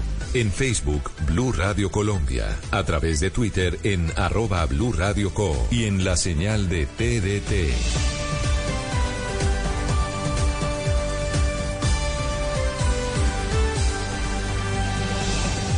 Radio, la alternativa. El servicio informativo de Blue Radio y Voz Populi lo acompañan este jueves 20 de julio durante la instalación de un nuevo periodo de sesiones del Congreso de la República. Bienvenidos. Son las 3 de la tarde y dos minutos. Es un gusto saludarlos. Hoy un día atípico. Hoy es jueves 20 de julio, día festivo en Colombia, mayormente soleado en el territorio colombiano. Tenemos a esta hora en Bogotá una temperatura de 18 grados y es un gusto acompañarlos en las estaciones de Blue Radio en todo el país, en nuestra aplicación en bluradio.com también y en nuestras aplicaciones de video en YouTube y en Facebook. A esta hora, como siempre, es un gusto acompañarlos durante las próximas cuatro horas. Estaremos con ustedes y con eh, el equipo de Voz Populi, unidos el servicio informativo de Blue Radio y el equipo de Voz Populi para llevarles lo que va a pasar en instantes la instalación de un nuevo periodo de sesiones en el Congreso de Colombia. Primer discurso que dará Gustavo Petro como presidente instalando esas sesiones en donde marcará el rumbo político de su gobierno y sin ser exagerados del país durante los próximos 365 días. Hoy es una jornada de reuniones políticas, de almuerzos muy cerca del Capitolio Nacional, en el Hotel de la Ópera, de definiciones de los partidos para saber cuáles van a ser los proyectos bandera que van a impulsar durante esta legislatura y sobre todo cuál será la gobernabilidad que tendrá el gobierno del presidente Petro durante este año. Terminó con una situación precaria en el Congreso de Colombia, se hundió la reforma laboral que había planteado y está en entredicho la reforma a la salud, el único de los proyectos sociales del gobierno del presidente Gustavo Petro que por ahora de ese punto social tiene la posibilidad de salir adelante sin mayores dificultades, aunque con algunos cambios seguramente, es la reforma pensional. Es un gusto saludarlos, como siempre, yo soy Ricardo Espina y en minutos estaremos con Pedro Viveros, con Andrés Mejía, con analistas, con el humor, con la opinión, con todo lo que rodea una jornada, repito, un festivo en medio de semana, mañana es día laborable en Colombia y estaremos acompañándolos durante esta jornada, escuchando al presidente Petro, escuchando a la oposición y conociendo todo lo que se mueve en torno a la política, a la política que hoy está tan marcada por lo que ocurre con el presidente Gustavo Petro, que a esta hora llega a Bogotá después de haber eh, encabezado el desfile militar del 20 de julio, día del grito de independencia en el archipiélago de San Andrés. Ya vamos a hablar también sobre el discurso del presidente Petro y el anuncio que hizo, muy importante, de comenzar negociaciones, diálogos con el gobierno de Nicaragua, con Daniel Ortega, para firmar seguramente al final un tratado que delimite y que defina cuáles son las competencias de cada uno de Colombia y de Nicaragua en torno al archipiélago de San Andrés y en esa zona del suroccidente del Mar Caribe. Tres, cinco minutos, sin más preámbulos, vamos al Congreso de Colombia. Vamos al Congreso de Colombia. Don Andrés Carmona está encabezando el equipo de Blue Radio en el Capitolio Nacional con novedades, don Andrés, porque por primera vez, creo, no sé si hay un antecedente, se aplaza, se demora, se retrasa la instalación del Congreso teniendo en cuenta la agenda del presidente de la República. Andrés, buenas tardes. Buenas tardes, Ricardo, para usted, para los oyentes y para la gente que nos está viendo a través de YouTube. Los saludo desde el Salón Elíptico del Capitolio Nacional. Este es el panorama a esta hora. Ya empiezan a llegar los diferentes congresistas, invitados especiales, eh, integrantes de las Fuerzas Armadas, bueno, todos los representantes políticos a esto que es el Capitolio para lo que será esta instalación de las sesiones ordinarias. Sin duda, la noticia es el retraso o el aplazamiento de esta sesión. Normalmente estas sesiones arrancan a las 2 de la tarde, pero por cuenta de la visita del presidente Petro a la isla de San Andrés, esto se llevará a cabo a las 4 de la tarde, por lo que teniendo en cuenta el registro, la creación de la comisión preparatoria y de la comisión protocolaria que va a ir a buscar al presidente a la Casa de Nariño, podría ser que el señor presidente esté hablando más o menos a las 5 de la tarde y dependiendo de cuánto se demore él y la oposición, las sesiones tanto de Senado y Cámara podrían estar iniciando hacia las 6 o 7 de la noche. Estas sesiones en las que va a haber una pelea intensa por quién serán los nuevos presidentes de Senado y Cámara de Representantes. En el Senado, por supuesto, la puja entre Angélica Lozano e Iván Name, ahí se está empezando a decantar la discusión y en la Cámara de Representantes entre Andrés Calle, Julián Peinado y Carlos Ardila. Lo que nos dicen es que estos congresistas van a buscar voto a voto ser elegidos presidentes de sus respectivas corporaciones en una discusión y también en un hecho inédito. Como le, les estamos diciendo aquí en Blue Radio, este es por primera vez una instalación inédita. Inédita porque comenzaremos más tarde de lo normal e inédita porque pocas veces se había visto que las dignidades de presidencia y Cámara llegaran inciertas a su sesión a las seis de la tarde, Ricardo. Tres, siete minutos, don Andrés Carmona, gracias. Lo veo oscuro. No tiene mucha luz en, en, la pecera en donde se encuentra. Y como estamos en Visual Radio, don Andrés, en la radio que se ve, le podemos poner un poquito de, iluminación y quedamos perfectos, porque además lo veo con la prenda adecuada para el día de hoy, con el atuendo adecuado con corbata, como debe ser en la instalación de estas sesiones. Vamos a otro punto del Congreso de Colombia. Kenneth Torres, ¿qué está pasando? No lo, no lo escucho, Kenneth, lo escucho en quinto plano. Ya voy con usted. Hola. Tres, siete minutos. Juanita Tobar está en la avenida Boyacá con calle 127 en el occidente de Bogotá. Acaba de terminar el desfile militar del Día de Independencia, que es el paso previo, eh, previo el preludio de la instalación de las sesiones ordinarias del Congreso de Colombia. Juanita, buenas tardes. ¿Cómo transcurrió el desfile militar hoy en Bogotá? Pues Ricardo, mire, el desfile cerró con el desfile de la policía, donde fue muy emocionante ver que la mayoría de los uniformados de la policía que desfilaron hoy son mujeres. Hizo presencia la Unimil, el GAU, la COPES, la DIPRO, la CIPOL y por primera vez en la historia de Colombia, Ricardo, la Armada Nacional abrió y lideró este desfile. Mire, el orden de las fuerzas que desfilaron hoy fue el siguiente. Abrió la Armada, después el Ejército, luego desfiló la Fuerza Aérea y terminaron con el desfile de la policía. Nueve mil hombres y mujeres en total desfilaron hoy en esta fiesta patria miembros de la Infantería de Marina, quienes han mostrado la capacidad naval, buques marinos, botes, pero también comandos de las fuerzas especiales. Del ejército, Ricardo, desfilaron mostrando sus capacidades de caballería paracaidistas, tanques de guerra, pasaron ocho helicópteros de aviación, diez aeronaves, tres Cafir, tres Tucano y cuatro Ranger. El invitado especial para el desfile de hoy fue eh, la banda de guerra del Reino Unido. Uno de los desfiles más importantes ha sido el bloque de los veteranos que participó en 1951 en la guerra de Corea y también desfiló el Comando Especial de las Fuerzas Militares. Recuerde usted, Ricardo, que participó en la Operación Esperanza, en la búsqueda y rescate de los hermanitos Mukutui. Es importante, Ricardo, contarle a los oyentes que a esta hora hay un caos vehicular aquí en la avenida Boyacá con calle 138. Las personas que están, estaban viendo el desfile están intentando salir. Es eh, bien difícil coger transporte público a esta hora para contarle a los oyentes que tengan cuidado sobre la avenida Boyacá con calle 138, Ricardo. Vamos a la Cámara de Representantes. En la Cámara de Representantes se está jugando su presidencia para el próximo año. No están claras las votaciones. Hay tres candidatos del Partido Liberal, Julián Peinado, Carlos Ardila y Andrés Calle. Kenneth Torres, ¿qué pasa a esta hora en la Cámara? Buenas tardes.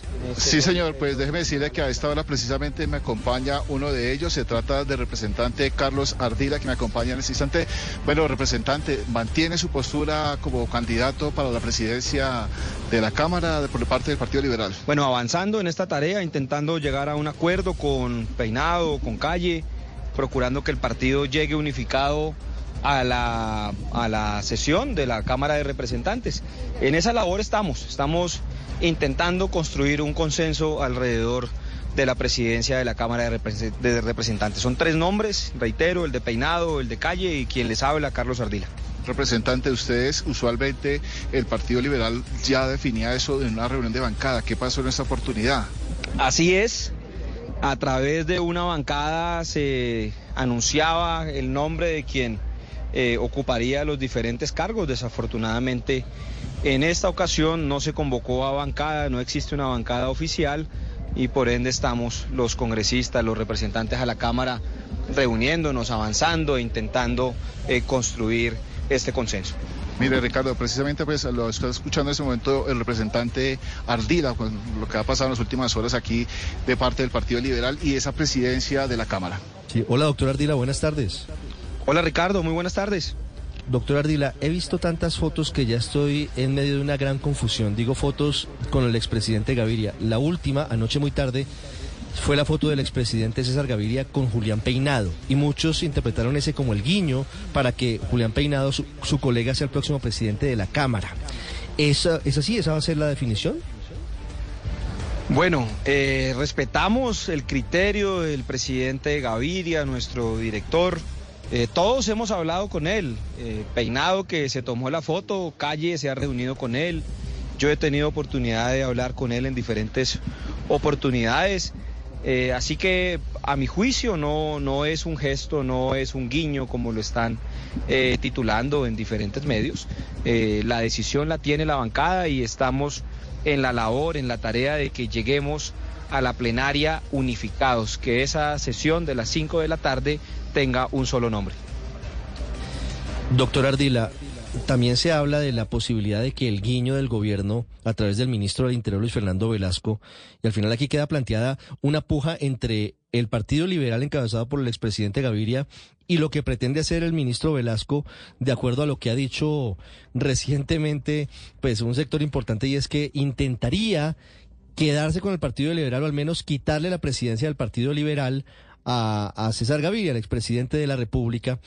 Le pregunto por el guiño a Andrés Calle por parte del gobierno del presidente Gustavo Petro. ¿Ese eh, guiño, ese apoyo, podría llevarlo a tener las mayorías en la votación de hoy? Bueno, yo, yo creo que son dos ejercicios distintos, distinto y diferente, dice la canción.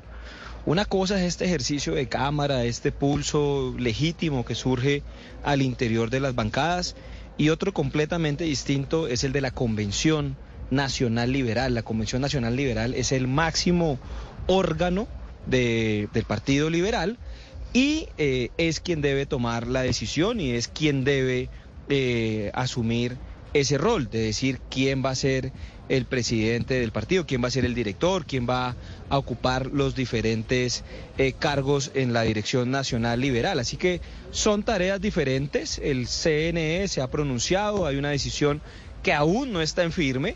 Y eh, el Partido Liberal deberá convocar una convención, convención que se aplazó, eh, cortesía del aislamiento durante el COVID, luego fue imposible avanzar, eh, luego nos coincide con temporada de elecciones, avales y cosa parecida, así que eh, eso es lo que está ocurriendo. Sí, pero doctor Ardila, al final las dos cosas que sé que según la canción usted nos dice son diferentes y distintas, terminan uniéndose en lo mismo, porque eh, por un lado está el doctor Velasco intentando impulsar a Andrés Calle como presidente de la Cámara por decisión del presidente Gustavo Petro, y eso también incide en lo que está pasando con el Partido Liberal, porque es un pulso que al final termina siendo el mismo. Los nombres pueden ser distintos, pero no sé si usted ve al final ese pulso entre el presidente Petro y el expresidente Gaviria, porque hace con el Partido Liberal, teniendo como escenario la presidencia de la Cámara de Representantes. Bueno, han surgido diferencias, son de público conocimiento. El presidente Gaviria ha publicado unos comentarios alrededor de las diferentes reformas. En reforma a la salud, serias diferencias con el proyecto original que lideraba la ministra Corcho. Eh, yo creo que hay diferencias legítimas. El presidente Gaviria eh, coincide en que se requieren reformas, pero tiene diferencias con el contenido de las mismas. Así que eh, lo que hay es una discusión propia del Congreso, propia del ejercicio congresional pero eh, lo que viene ahora es un tema muy diferente, que es el de la Convención Nacional Liberal. En esa Convención Nacional Liberal participan concejales, diputados, alcaldes, gobernadores, exgobernadores, exministros, así que eso es un ejercicio grandísimo, eso es un, un, un auditorio gigante, normalmente Corferias o un centro de convenciones que se llena con liberales y que terminan tomando una decisión. Yo creo que la foto es diferente entre lo, lo, que estamos hoy discutiendo y lo que viene en una convención nacional liberal. Doctor Ardila, muchas gracias y muchos éxitos. Ricardo, un fuerte abrazo a todos los oyentes, un cordial saludo. 3.16 minutos, seguimos con ustedes aquí en Blue Radio, los acompañamos hoy jueves 20 de julio, día festivo, conmemoramos el aniversario 213 del grito de independencia, ya estaremos contándoles además en minutos por qué es importante el día de hoy. Sé que todos lo tenemos en la mente, pero a veces vale la pena una pildorita para la memoria, para recordar por qué hoy es una fiesta patria, porque hoy se presentaron los desfiles en diferentes ciudades del país y en los cuales Juan Camilo Maldonado, buenas tardes, el presidente Gustavo Petro habló sobre lo que será el futuro de una eventual negociación de límites fronterizos entre Colombia y Nicaragua, a propósito del fallo de la Corte Internacional de Justicia de la semana anterior. Sí, Ricardo, buenas tardes y a quienes se conectan a esta hora en transmisión a través de nuestras redes sociales. Efectivamente, el presidente Petro pues hizo un acto de soberanía en la isla de San Andrés luego del histórico fallo de la Corte Internacional de Justicia en la que le pone fin al conflicto limítrofe que por décadas tuvieron Colombia y Nicaragua en el Mar Caribe. El último en pronunciarse aparte del presidente Gustavo Petro, quien abrió un canal de comunicación con el gobierno de Nicaragua para comenzar a negociar precisamente una zona donde puedan pescar los raizales, pues fue el presidente de Nicaragua, Daniel Ortega. Había guardado silencio por al menos una semana sobre este fallo. Se había pronunciado la vicepresidenta del país, que es su esposa, acatando el fallo. Sin embargo, Ortega salió a decir ayer muy tarde en un evento de la celebración nacional de Nicaragua que estaba dispuesto a dialogar con el presidente Gustavo Petro precisamente para que ya haya una zona de frontera marítima entre ambos países. Esto dijo el presidente de Nicaragua. Entonces, si la Corte ya falló a favor de ellos y la Corte ya falló a favor nuestro, entonces ahí tenemos ya eh, la salida para que busquemos la forma de ya plasmar esto en un, en un decreto, acuerdo, donde queda claro que Nicaragua ya es dueña, como en efecto lo es, y está ejerciendo soberanía en esos 75 mil kilómetros cuadrados que le dio la Corte a Nicaragua en el Mar Caribe. Con el mejor espíritu de paz, de entendimiento, le hago llegar este mensaje al presidente Petro. Allí está lo que plantea Daniel Ortega anoche desde Managua, Juan Camilo. Plantea que está listo a sentarse a definir el tratado limítrofe con Colombia. Lo que pasa es que ese puede ser un regalo envenenado. Yo sé que hoy estamos hablando de política doméstica, pero la presencia del presidente Gustavo Petro en la isla, en el archipiélago de San Andrés y estas declaraciones nos dan pie para abrir lo que será seguramente muy controvertido. Esa negociación, Juan Camilo, puede tener eh, implicaciones porque lo que plantea Daniel Ortega es que sí, que él reconoce el fallo de la semana pasada, pero que Colombia tiene que reconocer el fallo de 2012.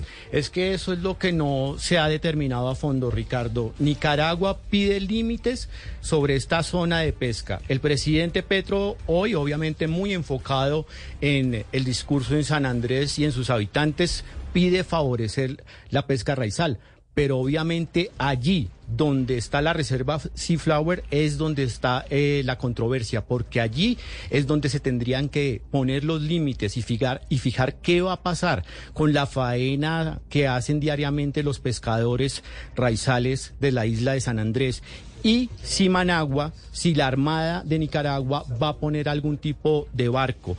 Es muy diciente el simbolismo que ha manejado el presidente Gustavo Petro a lo largo de los últimos días llega a San Andrés y la primera foto que se toma luego de su viaje a Bruselas es con un avión Cafir y el comandante de la Fuerza Aérea.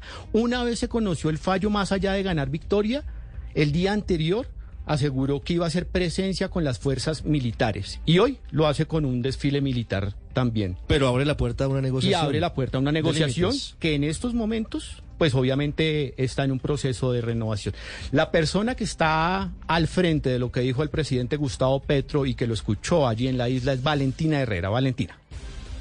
Juan, pues saludo a usted, a Ricardo y a todos los oyentes. Le cuento que seguimos acá porque si bien el presidente Gustavo Petro ya salió de la isla, acá continúa todavía el desfile porque era lo normal que se tenía para conmemorar este 20 de julio en la isla, el desfile de las diferentes bandas de paz, que son estas bandas marciales que tienen las escuelas y los colegios de la isla, que normalmente participan en un concurso y que esta vez, digamos, se dieron un poco el tiempo que tenían para ese desfile militar que pidió realizar el presidente Gustavo Petro para que fuera mucho más completo esta, esta presentación de este 20 de julio acá desde San Andrés, que coincide no solo con lo que ustedes comentaban de la decisión del, en la Corte de la Haya, sino también el bicentenario de la Armada Nacional que fue uno de esos puntos que estuvo resaltando el presidente Gustavo Petro en su discurso, en su intervención, diciendo que pues fue la misma Armada, los científicos, los expertos de esa institución los que lograron recopilar toda la información, hicieron las expediciones náuticas en la zona, en esas limítrofe, para determinar que efectivamente sí había una plataforma continental y que no tenía ningún eh, argumento válido lo que estaba presentando Nicaragua en ese momento.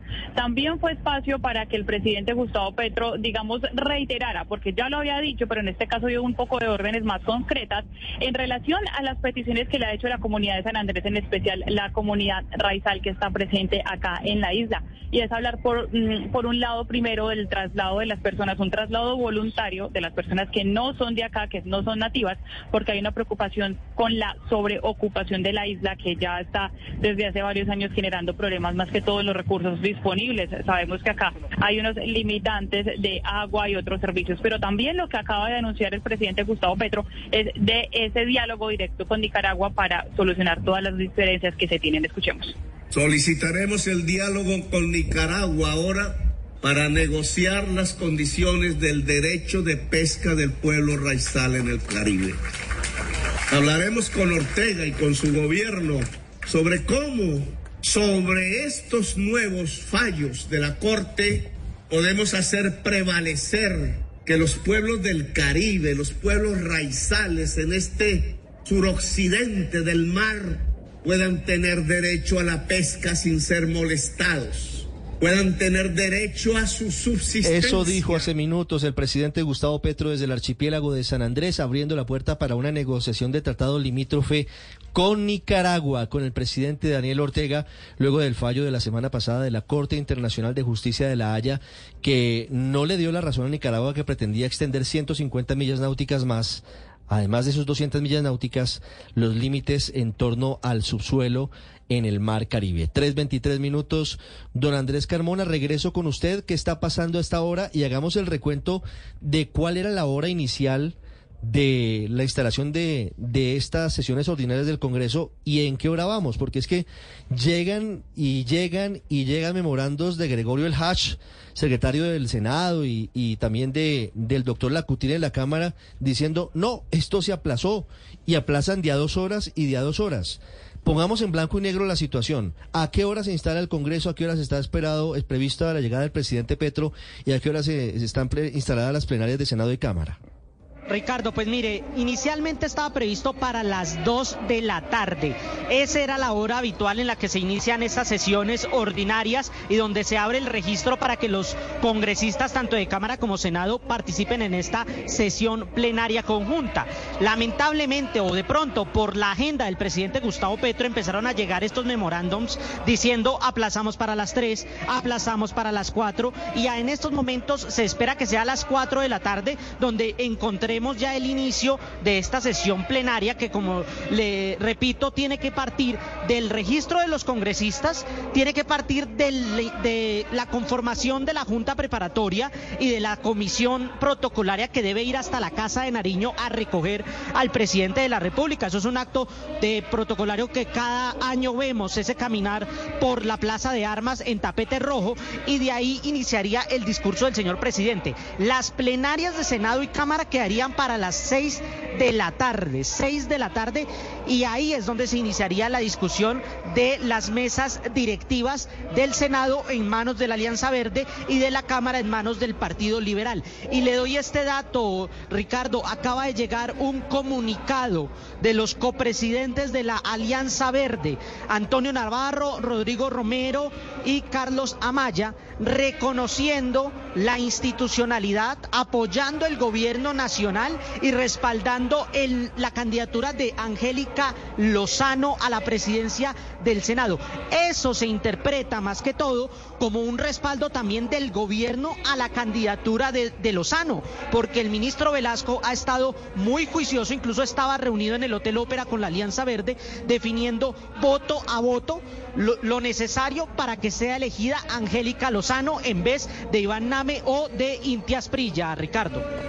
325, don Andrés, gracias. Aquí estoy viendo, don Pedro Viveros, que nos acompaña en esta transmisión, el comunicado de la, de la Alianza Verde. Una cosita antes, Ricardo, Señor. acaba de trinar el presidente Petro. Dígame. Aquí estoy en el Palacio de Nariño, listo para iniciar las sesiones del Congreso. Sí, señor, ¿sabe a qué hora se aterrizó el fax 0001? 3 de la tarde y 2 minutos en el aeropuerto. 3 de la tarde, 25 minutos, trina el presidente. Ok, ya está en la Casa de Nariño. Estamos viendo en la señal institucional que ya están disponiendo a la Guardia Presidencial y no, no sé si habrá o no tapete rojo. Recuerde usted que hace un año don Pedro Viveros y don Andrés Mejía, que están acompañándonos hoy a analizar esta jornada, hace un año desde los sectores políticos afines al presidente Petro se criticó lo que consideraban una innecesaria pompa a través de la alfombra roja y de todo lo que significaba algo que ha sido una tradición. El, el hecho de que unos compromisarios del Congreso vayan, crucen el patio de armas, lleguen a la Casa de Nariño y a través de la alfombra roja acompañen al presidente de la República a su discurso en la instalación de las sesiones ordinarias. Pero varias cosas. Uno, esto que puede ser un poquito de fondo, de forma, perdón, veremos si hay una alfombra roja, pero de fondo lo que está pasando. Uno, el retraso, aunque el presidente Petro Trine dice que ya está aquí en Bogotá y que está listo para irse para el Congreso, él dice, yo estoy listo. Y lo otro es el comunicado de la Alianza Verde, porque nos mete al primer tema que quiero que, que hablemos y es las presidencias de Senado y Cámara, que no son un tema menor, van a definir seguramente la agilidad y el trámite de los proyectos del gobierno, pueden hacer mucho los presidentes. Lo firma este comunicado, como nos decía Andrés Carmona, Antonio Navarro Wolf, Rodrigo Romero y Carlos Amaya. Ratifica que son partido de gobierno y le hacen el guiño a Angélica Lozano como presidenta del Senado. Don Pedro Viveros, ¿esto será suficiente para Angélica Lozano? Pues Ricardo, mire, esa decisión de la presidencia del, del Senado y de la Cámara es una decisión muy importante para un gobierno que no tiene mayorías en el Parlamento y la coalición, por alocución del señor presidente, pues se diluyó. Y lo que yo siempre me pregunto es que si usted ya tiene un grupo, pero con ese grupo no le alcanza, pues usted necesita acercarse al otro grupo que tiene más votos. Y yo veo que lo que están haciendo es cerrarse con los votos que ya tiene el presidente. Luego, si eso es así, cobraría mucha vigencia una candidatura que sea alternativa, donde haya unos partidos que no necesariamente están con el presidente, pero pueden hacerle mayorías. Yo esa carta, digamos, la leería de una forma diferente si el apoyo a Angélica se la da el director del Partido Liberal, por ejemplo, o la U. Quisiera decir que ella ya contaría con las mayorías. Son, votos distintos, a los de la, coalición, de, gobierno. coalición de gobierno. Pero como la coalición de gobierno, hasta donde tengo entendido, tiene otros candidatos, de pronto esos candidatos, diferentes Angélica Lozano, a pesar de tener el aval y la legitimidad de su partido, pues pueden presentarse e irse a la plenaria y de repente le ganan los otros, si no llegan a un acuerdo previo. Creo que en la Cámara hay mayor posibilidad de encontrar un acuerdo porque allá me da la impresión que hay una capacidad de negociación diferente pero en el, en el, en el Senado, en la presidencia del Senado, hay mucho todavía para ver qué puede suceder en esa elección, Ricardo. varias noticias en desarrollo. Ah, y lo del tapete rojo. Lo del tapete rojo, pero además, Mateo Piñeros, ¿Mateo está? Eh, eh, ¿Qué hubo, Mateo? Buenas tardes. Los dos primos. Hola, Ricardo, buenas tardes. Oígame, usted puso un video aquí en nuestro grupo, en el grupo de, de WhatsApp de Blue. No hay alfombra roja, ¿cierto? ¿O sí? No la veo. señor Ricardo, pues le cuento, desde muy temprano la Guardia Presidencial estuvo ya aquí dispuesta para recibir al presidente Gustavo Petro. Seguramente pues llegó alguna orden de que el presidente todavía se demoraba. Ellos dejaron de formar y hace cinco minutos volvieron a salir de Palacio. Vuelven y se forman en ese camino que va a recorrer el presidente Gustavo Petro desde la Casa de Nariño hasta el Congreso para dar inicio a la instalación de estas sesiones ordinarias, pero la alfombra roja no está, Ricardo es decir, todo indicaría, porque el presidente, como usted dice, ya está en casa de Nariño, pues que el presidente va a caminar sin esta alfombra roja con esta comisión protocolaria que lo recibirá y lo traerá hasta el Senado, donde seguramente dará su discurso para dar apertura a esta legislatura. 3.30 minutos en instantes vamos a rodar el video para nuestros amigos en YouTube y en Facebook que nos pone Mateo Piñeros desde muy cerca de la Plaza de Armas que comparten o que colinda entre la Casa de Nariño y el Capitolio Nacional está la Guardia de Honor del Batallón Guardia Presidencial a lado y lado haciendo esa calle de honor a los compromisarios del Congreso y al presidente Petro, pero no se ve por ninguna parte esa alfombra roja que ha sido histórica para ese paso los 20 de julio. Y es que Ricardo, ya por el tema de logística y seguridad, era que la, la hubieran instalado casi desde el mediodía. O sea, el paso de la alfombra roja ahí la que ahí está, ahí está, ahí está, ahí está, la vemos, ahí vemos el video. No hay alfombra Hacemos zoom, no hay alfombra roja. No está la Guardia Presidencial. Está la Guardia Presidencial desde la puerta de la Casa de Nariño hasta el Capitolio Nacional. No hay alfombra roja, es decir, que el cambio pretende darse a conocer con el presidente Petro en temas de fondo y en temas de forma. Como no les gustó la alfombra roja porque les parecía que no solamente era elitista, que no solamente era algo anticuado, trasnochado, deciden retirarlo de la instalación el día de hoy, al menos hasta este momento. 3.31 minutos. Don Andrés Mejía, bienvenido. Muchos temas para analizar, pero quiero que nos concentremos inicialmente en esa elección de presidente de Senado y de Cámara. Ya don Andrés Carmona nos tiene noticias, pero ¿cómo se puede interpretar a esta hora el comunicado de los verdes, lo que siguen moviendo hasta ahora los liberales y todo lo que pasa en torno a, la definición de quiénes van a ser los jefes de Senado y Cámara, los presidentes de Senado y Cámara en esta legislatura? Buenas tardes, eh, Ricardo. Me da mucho gusto estar acá acompañándolos en esta transmisión. Un saludo a Pedro también. Mire, es muy importante que le recordemos a nuestra audiencia por qué esto es tan crucial, por qué estamos hablando tanto de la elección de las mesas directivas de Senado y Cámara. Porque recordemos, tengamos en cuenta que el hecho tal vez más importante que vamos a poner a prueba o que se va a poner a prueba ahora, que inicia esta nueva legislatura, es qué tanto apoyo tiene el gobierno en el Congreso para sacar adelante no solo las reformas que vienen de atrás, que recordemos son salud, pensional y laboral, sino dos nuevas que el gobierno quiere introducir ahora en esta nueva legislatura, que son la reforma a la ley de educación y la reforma a la ley de servicios públicos. Entonces es vital saber con cuánta mayoría cuenta o no cuenta el gobierno aquí. Y el primer test, como se dice popularmente, de estas mayorías será la elección de mesas directivas en Cámara y Senado, en particular la presidencia de Cámara y Senado. Obviamente el gobierno tiene allí unas personas que ve con buenos ojos más que otras y si el gobierno logra mediante sus acuerdos políticos y mediante sus movidas políticas que esas personas sean elegidas, entonces eso habrá que registrarlo como una primera victoria y una primera muestra de capacidad de conformar mayorías. 3.33 minutos. Kenneth Torres eh, está con nosotros. Kenneth estaba con Julián Peinado, uno de los candidatos del Partido Liberal a la presidencia de la Cámara. Kenneth.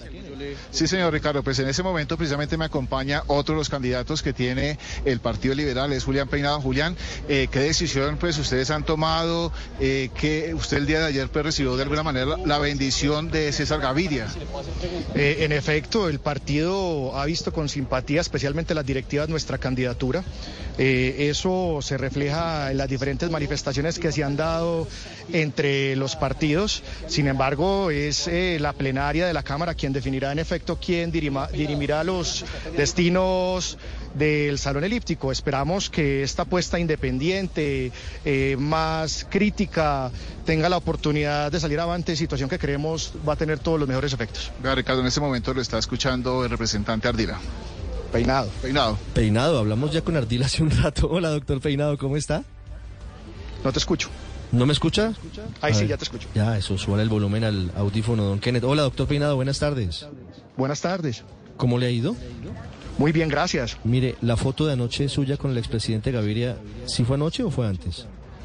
Eh, fue ayer, sí, fue ayer en la noche. Fue anoche. Estuvimos conversando, inclusive esta mañana también estuve allí en la casa de él eh, revisando cómo estaban las conversaciones con los demás partidos, monitoreando el tema, porque pues eh, él ha manifestado su agrado a esta postura, sin embargo no se pueden desconocer las de los demás compañeros. Es por eso que hemos decidido que vamos a participar todos y que la plenaria defina quién es la mejor opción.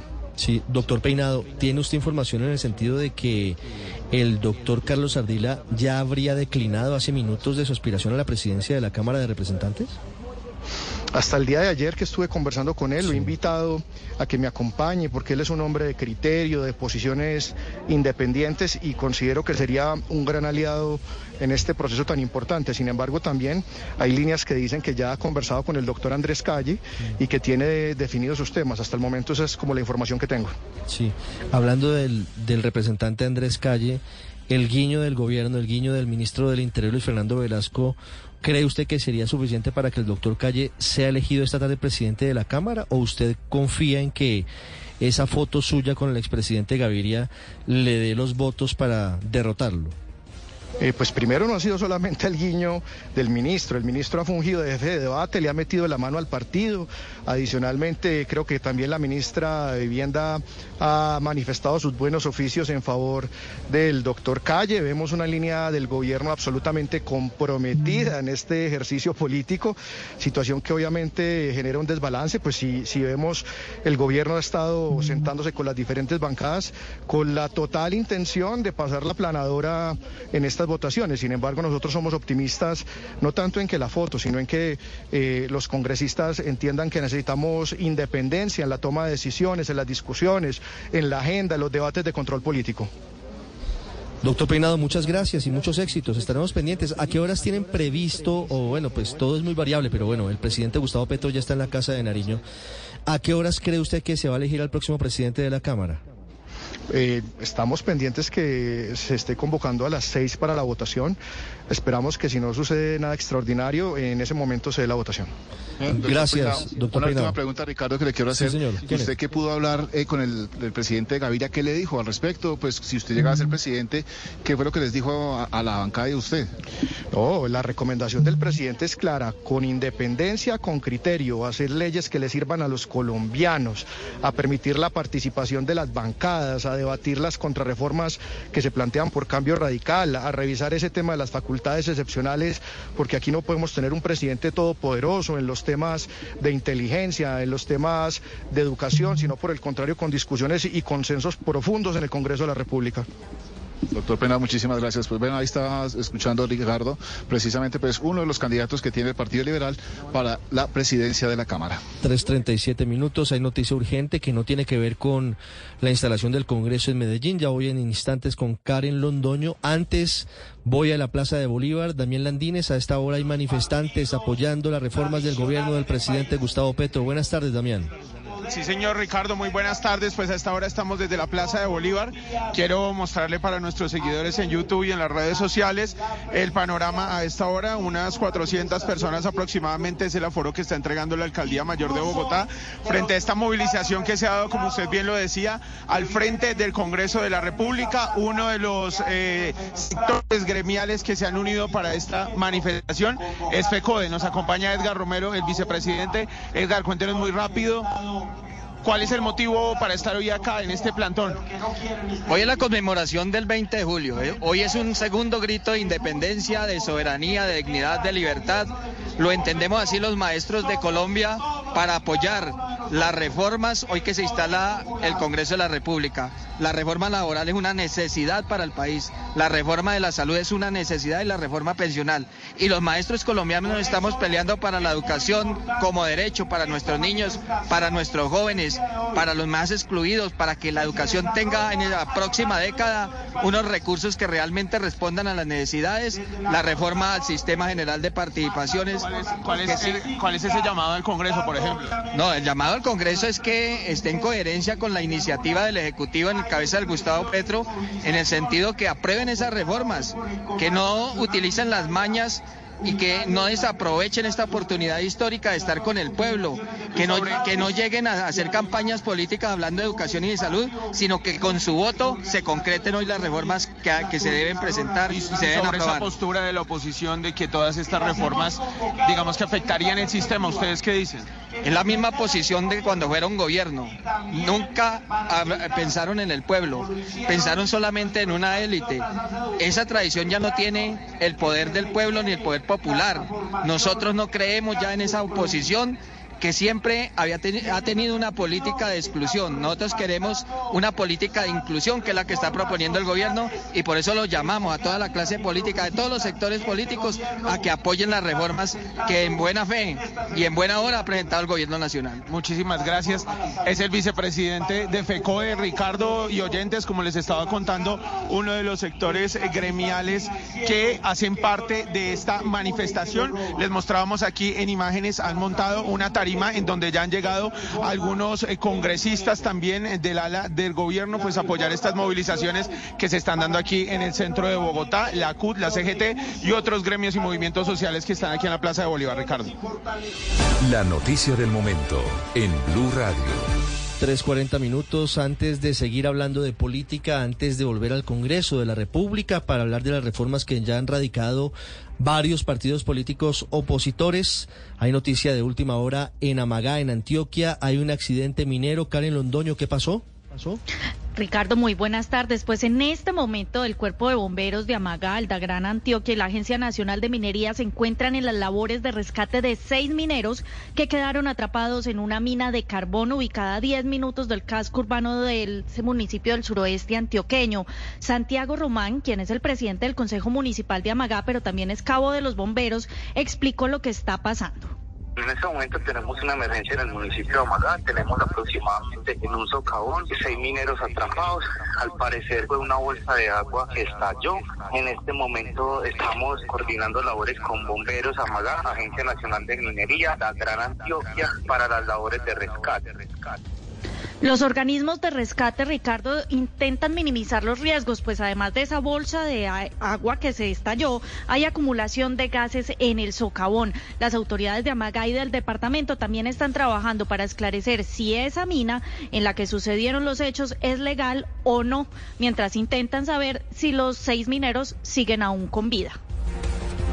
Estaremos al tanto del desarrollo de esta emergencia. Karen, volvemos, volvemos a esta hora al Congreso de la República porque comienza a moverse ya la agenda legislativa. Esta vez cambio radical radica ya, valga la redundancia, la reforma a la salud, su propia reforma a la salud, Mateo Piñeros, que dice va a poner en cintura a la CPS.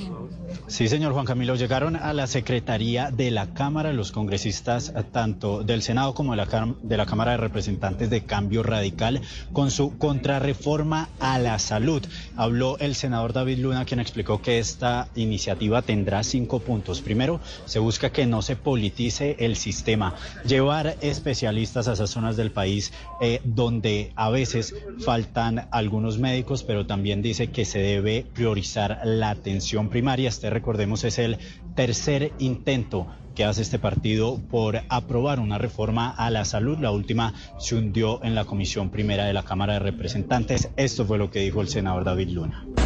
Eh, por tercera vez presenta el día de hoy una reforma a la salud a través de una ley estatutaria. Lo hicimos en el periodo anterior, lo hicimos en las sesiones anteriores y lamentablemente en ninguno de esos momentos se les dio el respectivo trámite, por esa razón lo volvemos a hacer el día de hoy. Importante, Juan Camilo, afirmar pues que dice el senador David Luna que lo que buscan es no hacerle daño al país, sino hacer una oposición consciente con proyectos que de verdad les sirvan a los colombianos. En ese momento le hizo un llamado al gobierno y al presidente Gustavo Petro para que puedan construir entre todos un proyecto que genere bienestar para los colombianos en cuanto a la salud. 3.43 minutos, don Andrés Mejía. El presidente Petro ya está en la Casa de Nariño. En minutos hará su tránsito. Irán los compromisarios a las 4 de la tarde en punto. Al del Capitolio a la Casa de Nariño llevarán al presidente Petro. Pero usted lo decía hace un rato. Lo que hoy está en juego, más allá de las presidencias de Senado y Cámara, son las mesas directivas de las comisiones por donde van a empezar a transitar los proyectos que hay que decir son los mismos y aparte de eso le agregan algunos que no tienen un tránsito fácil en el Congreso. Estamos hablando de la reforma a la salud que no la tiene fácil porque va a plenaria de la Cámara en medio de muchas dificultades. Está la reforma laboral que tiene que volver a ser presentada porque se hundió en la legislatura anterior. Está la reforma pensional que pareciera que es la que menos dificultades podría tener, pero además se suman dos proyectos que van a ser importantes y que no han sido radicados. La reforma a la educación, primero para que la educación sea un derecho fundamental y la reforma a la educación superior y por otro lado, y esto va a ser muy espinoso, la reforma a la ley de servicios públicos, que es un tema bien complejo. Así es, así es Ricardo. Y mire, y mire la noticia que nos acaban de dar, que Cambio Radical está radicando nuevamente un proyecto de ley estatutaria en, el tema, en el tema de salud. Recordemos que muchas de las observaciones o mucha gente le ha hecho al gobierno la observación de que su proyecto de ley, el famoso proyecto de ley de reforma a la salud que causó tanto problema en el primer semestre del año, que causó crisis ministeriales, que causó todos estos enredos alrededor de la figura de la ministra Carolina Corcho, debió haber sido presentado como ley estatutaria, insisto, de acuerdo con algunos expertos constitucionalistas. Viene Cambio Radical con su proyecto. Entiendo que el Partido Liberal tiene también un proyecto de ley que va a presentar de reforma a la salud por la vía también de ley estatutaria, de modo que el gobierno tampoco la tiene tan fácil. La reforma a la salud fue aprobada en comisión de la Cámara, lo cual quiere decir que le falta todavía eh, plenaria de la Cámara, comisión del Senado y plenaria del Senado. La reforma pensional tuvo también aprobación en comisión, de modo que le falta un trámite similar. Y recordemos que la reforma laboral se hundió no porque fuera votada en contra, sino porque no tuvo trámite y como no tiene trámite, la ley ordena que se tiene que archivar y si acaso la quieren volver a presentar, tiene que empezar el camino desde cero. Entonces, tenemos toda esa agenda que recordemos Hace seis meses se decía que toda esa agenda tenía que estar al día de hoy aprobada, convertida en ley, y eso no ha sido posible y de hecho está muy lejos de que así sea. Y como usted dice, Ricardo, se le suman dos proyectos más servicios públicos que con toda seguridad va a causar muchísima polémica y eh, la ley de educación que ya está empezando también a causar algunas controversias entre los observadores, porque recordemos que en las universidades, en particular en las universidades públicas, hay sectores importantes de apoyo al gobierno y hay habido una tradicional lucha por el poder en las universidades que podría terminar canalizándose a través de este proyecto. 3.47 minutos pendientes de lo que ocurre en el Congreso de la República, en el Capitolio Nacional, a las 4 de la tarde, en teoría, debería iniciar la sesión y debería citarse a los compromisarios, congresistas de todos los partidos políticos, de manera simbólica, para que vayan a la Casa de Nariño y acompañen al presidente Gustavo Petro a dar su primer discurso como jefe de Estado, instalando las sesiones del Poder Legislativo en Colombia. Antes de ese momento, antes de los discursos, antes de seguir hablando de política, bajémosle una marcha a la velocidad. Vamos con el humor de Voz Populi.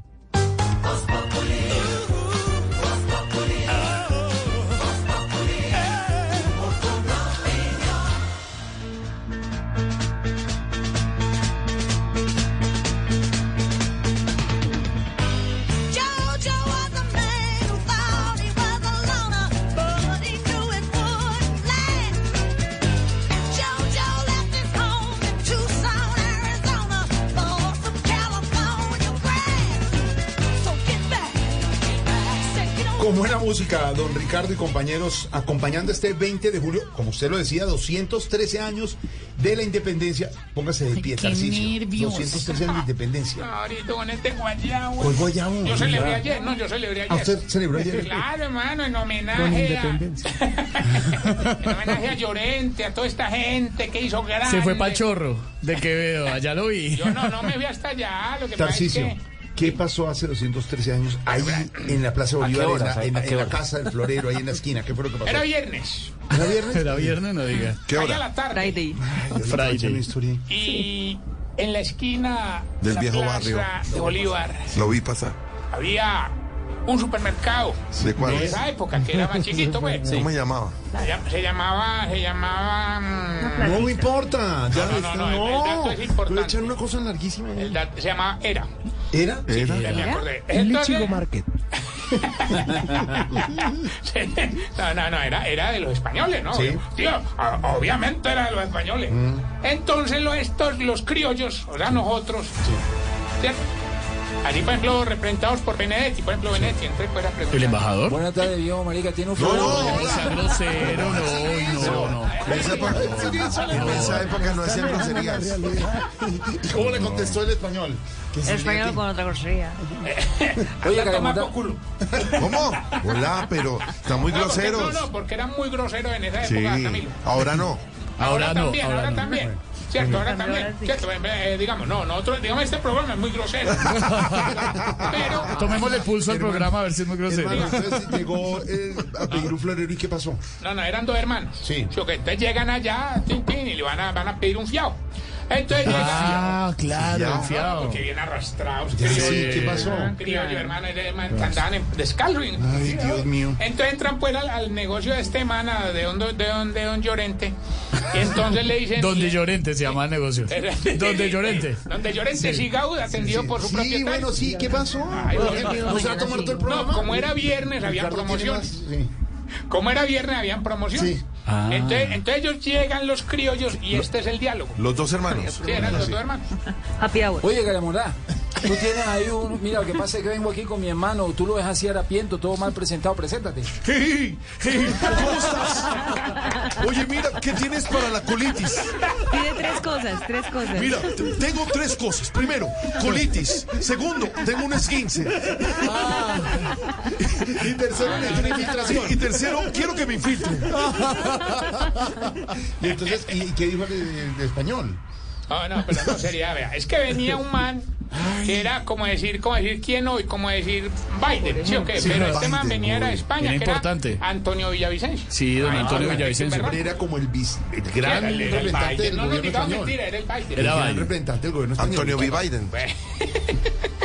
Entonces los, los- estos criollos llegan y entran donde don Llorente y le dicen, eh, don Llorente, ¿qué más hermano? ¿Cómo va? Porque ellos pues digamos, tenían buena Sí, relación. se hablaban, ¿Cómo se hablaban. Sí. Antonio Villavicencio. Claro, pero, pero solamente llegaba hasta Antonio. ¿Por qué? Porque la vía Villavicencio estaba cerrada. No, no. No, no, no. Entonces Jo- José Jo- eran Luis de Rubio, que era pues uno de los criollos y el hermano. El mono, el mono. Ay, que- no, no, no, no.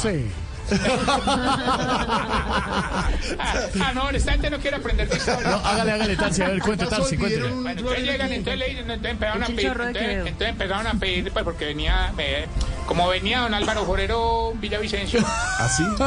Venía- ¿y ¿Qué decía? entonces le dijeron, Yo soy el florero de Llorente. ¿Y quién estaba mandando en esa época? No, el forero de la que Llorente. mandaba, El de Llorente. la que mandaba era la alcaldesa Claudia en esa época. ¿no? e- no, en esa época ahora allá las mujeres prácticamente No muy existía. poquitas. Ay, ¿qué tal este? Pero si- no, no, lea, no, no, no, lea, no, no se cuenta, muera Ahí estoy yo. Por allá viene a aparecer Manuelita, pero digamos que esa es harina de otro costal, porque la Manuelita ya hace famosa es para los... 13. A los 12, 12, 13. 12, 13. Hombre, no más. Están revolviendo todos los temas. Gobernadora, gobernadora Claudia. eh, se le va a armar- El virreinato. Virreinato, gobernadora, se le va a armar la revuelta ahí en la casa del florero. Claro, papá, claro que sí, claro que sí, el forero de Llorente, mi hermano, claro. Pues ahí estamos, trabajando por nuestra Bogotá que se está construyendo y que va para adelante, querido. Seguimos con el metro, trabajando Santa por Fe, trabajando por metro. Santa Fe. Santa Fe, Santa Fe. Santa Fecito lindo. Eran En época, no, no, no, no, Jorge, lo que digo es serio. En serio, o sea, eh, eran tiempos del, del virrey Antonio José Amari Borbón. Sí, señor, eso es cierto. Eso sí es cierto. Y se arma la revuelta porque no le prestan el florero El para El forero. Para Pero el forero. apenas voy ahí. Está No a mercar. ¿No le prestan el estadio a Santa No, Fe? el forero. Pa- no, no prestan el estadio para un concierto. No le prestan el forero. Concierto de ¿Y el, y el concierto. forero quería ir o no quería ir? A jugar. Agua, agua. Eh, bueno, entonces empezaron a mercar, pues así, entonces dame dos de lechuga, no sé, yo pues, no me acuerdo de la época. No me acuerdo muy bien Segunda parte en segundos, don Ricardo. Segunda parte en segundos de lo que pasó eh, hace 213 años, día del grito de independencia. Le contaremos aquí, lo recreamos que al no? estilo Voz Populi porque tenemos buena música. A esta hora, señor Don Santiago. Canciones nuevas. Sí, señor, seguimos celebrando a pesar de la julio y época. todo. Julio sigue siendo el mes de los Beatles. Recordemos que Gracias. eh, un 5 de julio del 57 se conocieron John y el señor Paul McCartney mientras John tocaba en su grupo de Quarrymen. Y ahí se hicieron muy amigos. John estaba, pero borracho, estaba ahí. Como siempre. Y pasaron buenísimo los dos. Se hicieron amigos y más adelante, obviamente, formarían los Beatles. Pues vamos a recordar a los Beatles en esta versión linda de Ike, Ike Turner y Tina Turner. Get Back, una canción que fue catalogada por los Billboard como una canción, una, una reedición, digámoslo, muy bien hecha por parte de obviamente la voz de Tina Turner y en la guitarra Ike. El dueto de Paul y John, ¿cómo era? ¿El, el pollón? No, hombre. Escuchemos.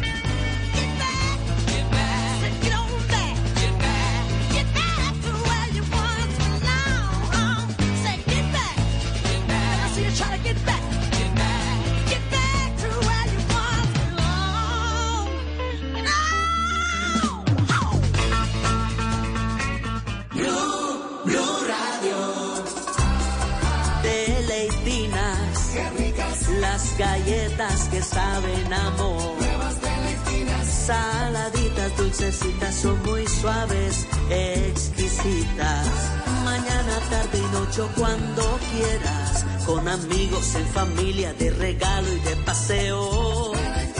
Nuevas galletas de leitinas, el delicioso sabor de compartir. Arthur's Cookies Factory. Vamos al Senado de la República. 3 de la tarde, 56 minutos. Seguimos acompañándolos a esta hora en Blue Radio, en bluradio.com, en nuestro canal de YouTube y en Facebook. A todos ustedes que están hoy jueves 20 de julio acompañando la instalación de las sesiones ordinarias de Senado y de Cámara de Representantes. Hoy, cuando se conmemora en el aniversario 213 del grito de independencia, cielo despejado en Bogotá, temperatura de 18 grados. Sale el sol todavía a esta hora, sigue bañando en el ocaso los cerros orientales de la capital del país. 3.56 empiezan las apuestas, don Andrés Carmona, en torno a lo que serán las definiciones de las presidencias de Senado, de Cámara. Ya voy con Kenneth Torres, ya voy con Mateo Piñeros. Hay varios nombres y no se descartan sorpresas. Aquí han ocurrido cosas muy extrañas, lo decía Pedro Viveros, que ya nos va a contar en otros momentos de la historia. Siempre hay sorpresas en esas elecciones de presidentes de Senado y Cámara. Siempre puede haber un gallo tapado, siempre puede haber un candidato que nadie se espera y termina ganando. Hoy, don Andrés, ¿quiénes en teoría y en principio, digo en teoría y en principio porque en política lo único cierto es lo que ya pasó, ¿quiénes en teoría y en principio son los aspirantes a la presidencia del Senado de la República? Un cargo no menor, reemplazan a Alexander López, que a su vez reemplazó a Roy Barreras, que tuvo la responsabilidad de ferrocarrilear, de impulsar los proyectos del gobierno en la primera legislatura. Así es, Ricardo. Pues mire, los nombres eh, le corresponde a la coalición Alianza Verde Centro Esperanza este primer, este segundo año en la presidencia del Senado. Ahí hay tres, cuatro nombres en disputa: Angélica Lozano, Inti Asprilla, Iván Name y Ariel Ávila. Angélica Lozano tiene las mayorías al interior de la bancada. Ya obtuvo nueve de los trece votos de los congresistas de esta coalición, pero Iván Name e Inti Asprilla no han querido eh, aceptar esa candidatura y van a presentar sus nombres ante la plenaria. Pero usted me mencionaba la palabra gallo tapado o sorpresa. ¿Quiere saber cuál es la sorpresa que podría llegar a, a la presidencia del Senado, que también podría competir? Humberto de la Calle. Lo que nos dicen aquí en los pasillos del Congreso es que un sector de congresistas también quiere impulsar el nombre del, eh, del senador Humberto de la Calle para que compita, porque ya que no hay acuerdo al interior de la coalición Alianza Verde Centro Esperanza de un candidato único, pues cualquiera acepta y participar en esa elección, por lo que podría suceder que el nombre de, de la Calle aparezca en la boleta de votación y ya serían los 106 congresistas los que decidan quién sea el nuevo presidente del Senado, Ricardo. Ahí está la cosa, Pedro. Las sorpresas eh, al orden del día. Esto que nos dice Andrés es nuevo. Humberto de la Calle podría aparecer en la papeleta para votar por el presidente del Senado. Un gran nombre, entre No, otros. pues, por O sea, supuesto. sería un gran, magnífico presidente si, si eso se diera. Me parece a mí que resolvería muchos inconvenientes adentro, porque él le da garantías a sectores, incluso opositores, del gobierno del presidente Petro. O sea, sería un gran nombre y resolvería muchos problemas. Yo le voy a recordar una cosa que en- ayer me, me, me vino a la memoria. En 1992, la presidencia del Senado le correspondía al liberalismo. En ese, en ese, Sí, en ese sí. momento. Era el presidente 92, César presidente César Gaviria, claro. Víspera del apagón, Sí, señor. 92, en una época muy fue- difícil. ¿no? Exactamente. Y llegaron a la decisión del Partido Liberal varias tendencias. El más fuerte era José Blackburn, que ya murió, Que ya falleció. descanse, claro. Y no, pero no convencía en unos sectores, porque como él había sido disidente con el nuevo liberalismo, había unos liberales ahí oficialistas que no les caía muy bien el nombre. Y de repente, en- cuando iban a votar, apareció otro nombre, Carlos Espinosa. Y terminaron, ¿sabe qué solución dieron? ¿Cuál? Seis meses para Blackburn, seis meses para No. Carlos Espinosa. ¿Sabe qué? Salomónica. Eso está, en, está- eso está en los anales del Congreso. Pero, pero, Ahí está. Pero Andrés Mejía, leí esta mañana en el tiempo, no sé si eso lo escribió el amigo, el querido amigo Armando Neira, seguramente sí. Eh, hace menos tiempo, tal vez fue año 2016, de pronto la memoria es frágil y, y- y- y me equivoco en, en el año, pero fue mucho más recientemente Hace algo dos similar. semanas, tam- pero hace, Pero- hace- pero- hace unas semanas pasó otra. ¿Cuál? ¿De quién? ¿Entre quiénes? El reemplazo de Roy Barreras era Alexander López y le saltó un señor que se llama Paulino Paul- Riascos. Paulino Riascos estuvo a punto de y llegó quitarle allá, la echó presidencia. discurso claro. incluso. Claro. Entonces, bueno, eso Pero pasa. Andrés, póngale cuidado a esta que yo no la recordaba. Me voy a, me permito Sí, abrir señor. el periódico. El periódico todavía llega impreso, ¿no? O sea, el, linotipo todavía existe.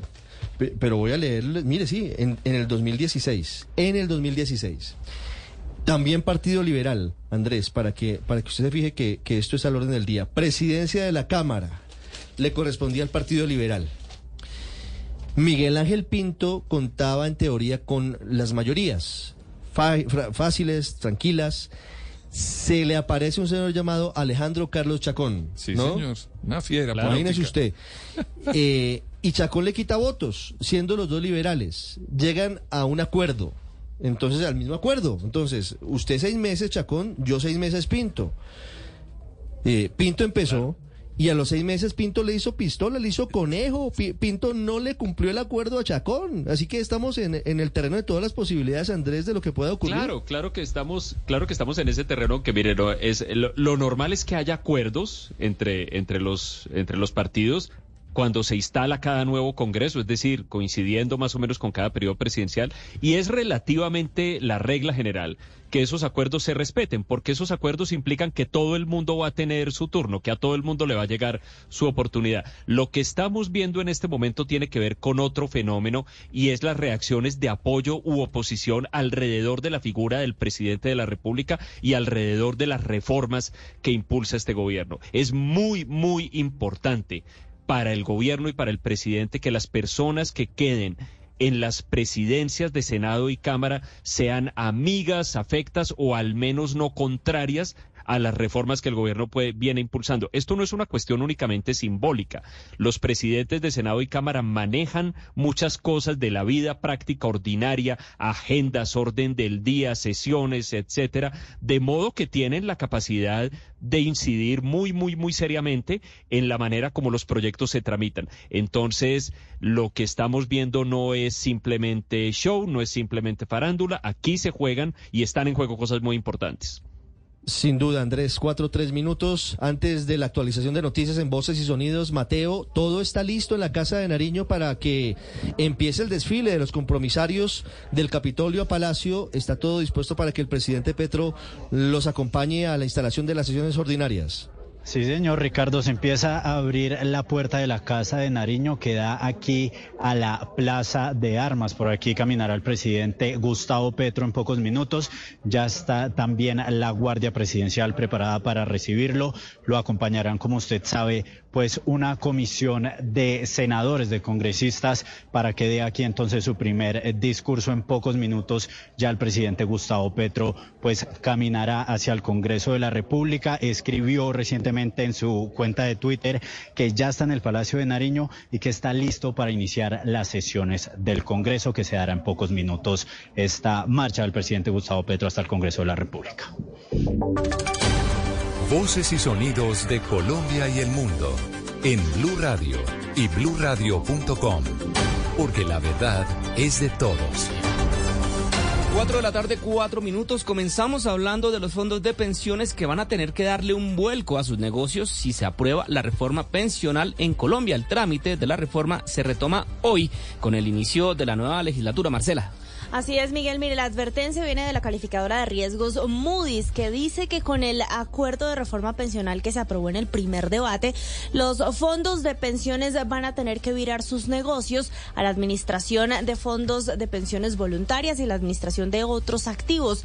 Entre las compañías más afectadas en toda la región estaría Sura Asset Management, que es la filial del grupo Sura para la administración de pensiones, ya que esta compañía no solo tendrá que enfrentar lo que pase con la reforma pensional colombiana, sino también con la reforma pensional chilena. Dice Moody's que aunque la reforma pensional y tal, tal y como está escrita hoy en el Congreso representa beneficios sociales a largo plazo, en el corto plazo puede llegar a comprometer la forma en que se financian en el mercado de capitales tanto las entidades del sistema financiero, los bancos entre otros, como el gobierno nacional. Muy bien, Marcela, muchas gracias. Hablamos ahora de la tragedia en la vía al llano en Quetame, porque en un 45% se ha disminuido la cantidad de viajeros desde la terminal de transporte de Villavicencio. El precio del pasaje hacia Bogotá ha aumentado de una manera muy considerable. Carlos Andrés Pérez. Ya se empieza a sentir el coletazo por el cierre de la vía al llano. Desde la terminal de transportes de Villavicencio ya se reportó una disminución impresionante de despachos de vehículos y pasajeros. En un día normal viajaban más de 200 buses hacia Bogotá. Solo han despachado 40. El precio del pasaje se ha incrementado por las vías alternas. Así lo confirmó Alcides Socarrat, gerente de la terminal de transportes de Villavicencio. El valor del tiquete se ha aumentado de 35 mil pesos, que más o menos era el promedio del valor del tiquete, a estar entre los 75 hasta los 110 mil pesos, dependiendo de la ruta. Recordemos que eh, se pasa de una ruta de 80 kilómetros y casi que se triplica y se cuatruplica. Personas de otros municipios del Meta también han dejado de viajar a Bogotá por el cierre de la vía al llano. Los largos trayectos y el alto precio de los pasajes por las vías alternas asustan a los viajeros. Seguimos hablando de la temporada de lluvias porque la creciente de un río arrasó con un albergue en donde cerca de 100 indígenas permanecían de manera temporal tras salir desplazados de la zona rural de Buenaventura por la violencia de los grupos armados allí en el Valle del Cauca. La noticia la tiene Lina Vera. La situación es preocupante en Buenaventura después de las fuertes lluvias que se han registrado en las últimas horas que dejaron como resultado a más de 100 indígenas del Cabildo Valledupar que se albergan en la aldea Matía Mulumba del distrito perdieron todos sus enseres y comida, ya que la creciente de la quebrada Mondomo los arrasó todo. Recordemos que estas personas vienen desplazadas de la violencia y llegaron hasta Buenaventura a refugiarse. Escuchemos a José Luis Bernat, personero delegado para los derechos humanos de Buenaventura. Son 85 personas dentro de un censo preliminar las que resultaron afectadas después de que cayera un torrencial aguacero sobre la zona. Quienes llegaron procedentes del vecino departamento del Chocó se desplazaron hacia Buenaventura, sufrieron pérdidas no solamente de sino eh, de comidas. El funcionario también hizo énfasis que los damnificados requieren alimentos, colchonetas, kits para cocina y cobijas y además de un albergue temporal o de agilizar su reubicación definitiva. Y en la región Caribe se encuentran bajo alerta roja dos departamentos ante los riesgos de avalanchas y deslizamientos. Allí el IDEAM pidió activar los protocolos de seguridad para evitar una tragedia como la que se registró en Quetame, en el departamento de Cundinamarca. Adrián Jiménez. Los departamentos de Córdoba y las inmediaciones de la Sierra Nevada de Santa Marta entre el Magdalena y sur de La Guajira se encuentran bajo alerta roja ante el inminente riesgo de deslizamientos. La mayor Diana Rueda, jefe de la Oficina de Alertas y Pronósticos del IDEAM, explicó que las alertas han sido emitidas para responder de manera oportuna a posibles emergencias que se pueden registrar en el Caribe, teniendo en cuenta que aún persiste la temporada invernal, a lo que se suma además la alerta naranja emitida desde hace varios días por los fuertes vientos que podrían alcanzar incluso los 46 kilómetros por hora. De igual manera se presenta también sobre la Sierra Nevada de Santa Marta alerta roja y también presentamos alerta meteomarina de tipo naranja para el centro del litoral caribe colombiano. Dentro de las recomendaciones emitidas por el IDEAM se encuentra el seguimiento a los boletines informativos de la entidad, activar los protocolos de seguridad y los consejos municipales de gestión del riesgo que pueden responder de manera oportuna a cualquier tipo de emergencia.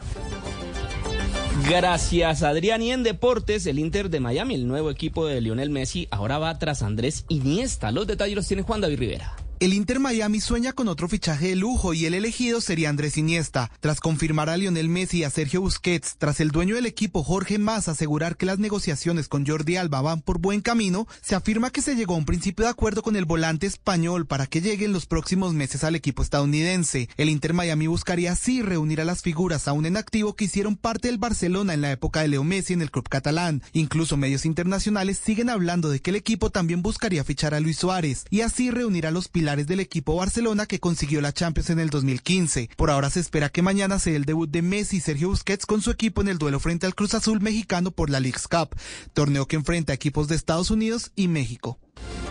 Vamos ahora con información internacional porque ya se presentó ante la justicia de los Estados Unidos Hugo Carvajal. ¿Cómo se declaró César Romero? El ex general y ex jefe de la inteligencia venezolana, Hugo El Pollo Carvajal, compareció por primera vez ante un juez de Nueva York tras su extradición desde España y se declaró en la mañana de hoy no culpable de los cargos de narcoterrorismo, tráfico de drogas y de armas, de los que se le acusa a la justicia estadounidense. El juez solamente se limitó a leerle los cargos, fijó una nueva fecha para una próxima comparecencia el próximo 25 de julio ante esa misma corte, la Corte Federal del Sur de Manhattan. Por su parte, el abogado del Pollo Carvajal, Zachary Margulis Ohumana, pidió que se le realice un análisis médico, lo que le fue concedido por el juez. César, muchas gracias. Son las 3 de la, 4 de la tarde, 10 minutos. Hasta acá esta actualización de noticias. No se les olvide que todos los detalles los encuentran en www.bluradio.com. Continúen con el especial de la instalación del Congreso aquí en Blue Radio. Disfrútalos. Back to school savings are red hot this year at Office Depot Office Max. Shop today and save up to 60% on our best selling school supplies from the brands you know and love, like Crayola, Sharpie, Texas Instruments, Five Star, and more. Plus, give your schoolwork a professional touch with deals on tech, including amazing savings on HP printers. Shop in store and at OfficeDepot.com to stock up and save on everything you need to start the new school year strong. Success is in session, and so are the savings at Office Depot Office Max.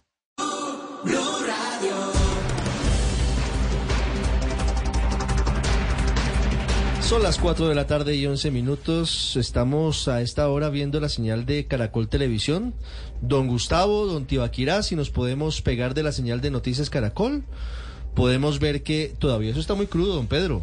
Don Andrés, eso- eso... todavía está demorado, demorado. Crudo, crudo. No los veo en las curules. Yo no veo que eso vaya a empezar pronto. La comisión que va del Parlamento a invitar al presidente a que pase a instalar, a instalar el Congreso de la República. Tampoco veo movimiento por ese lado. Es que en teoría, don Andrés, Ricardo. primero tendría que haber instalación formal de las sesiones y ahí se cita por parte del presidente o del secretario a los compromisarios para que salgan rumbo a, a la Plaza de Armas y a, y a la Casa de Nariño.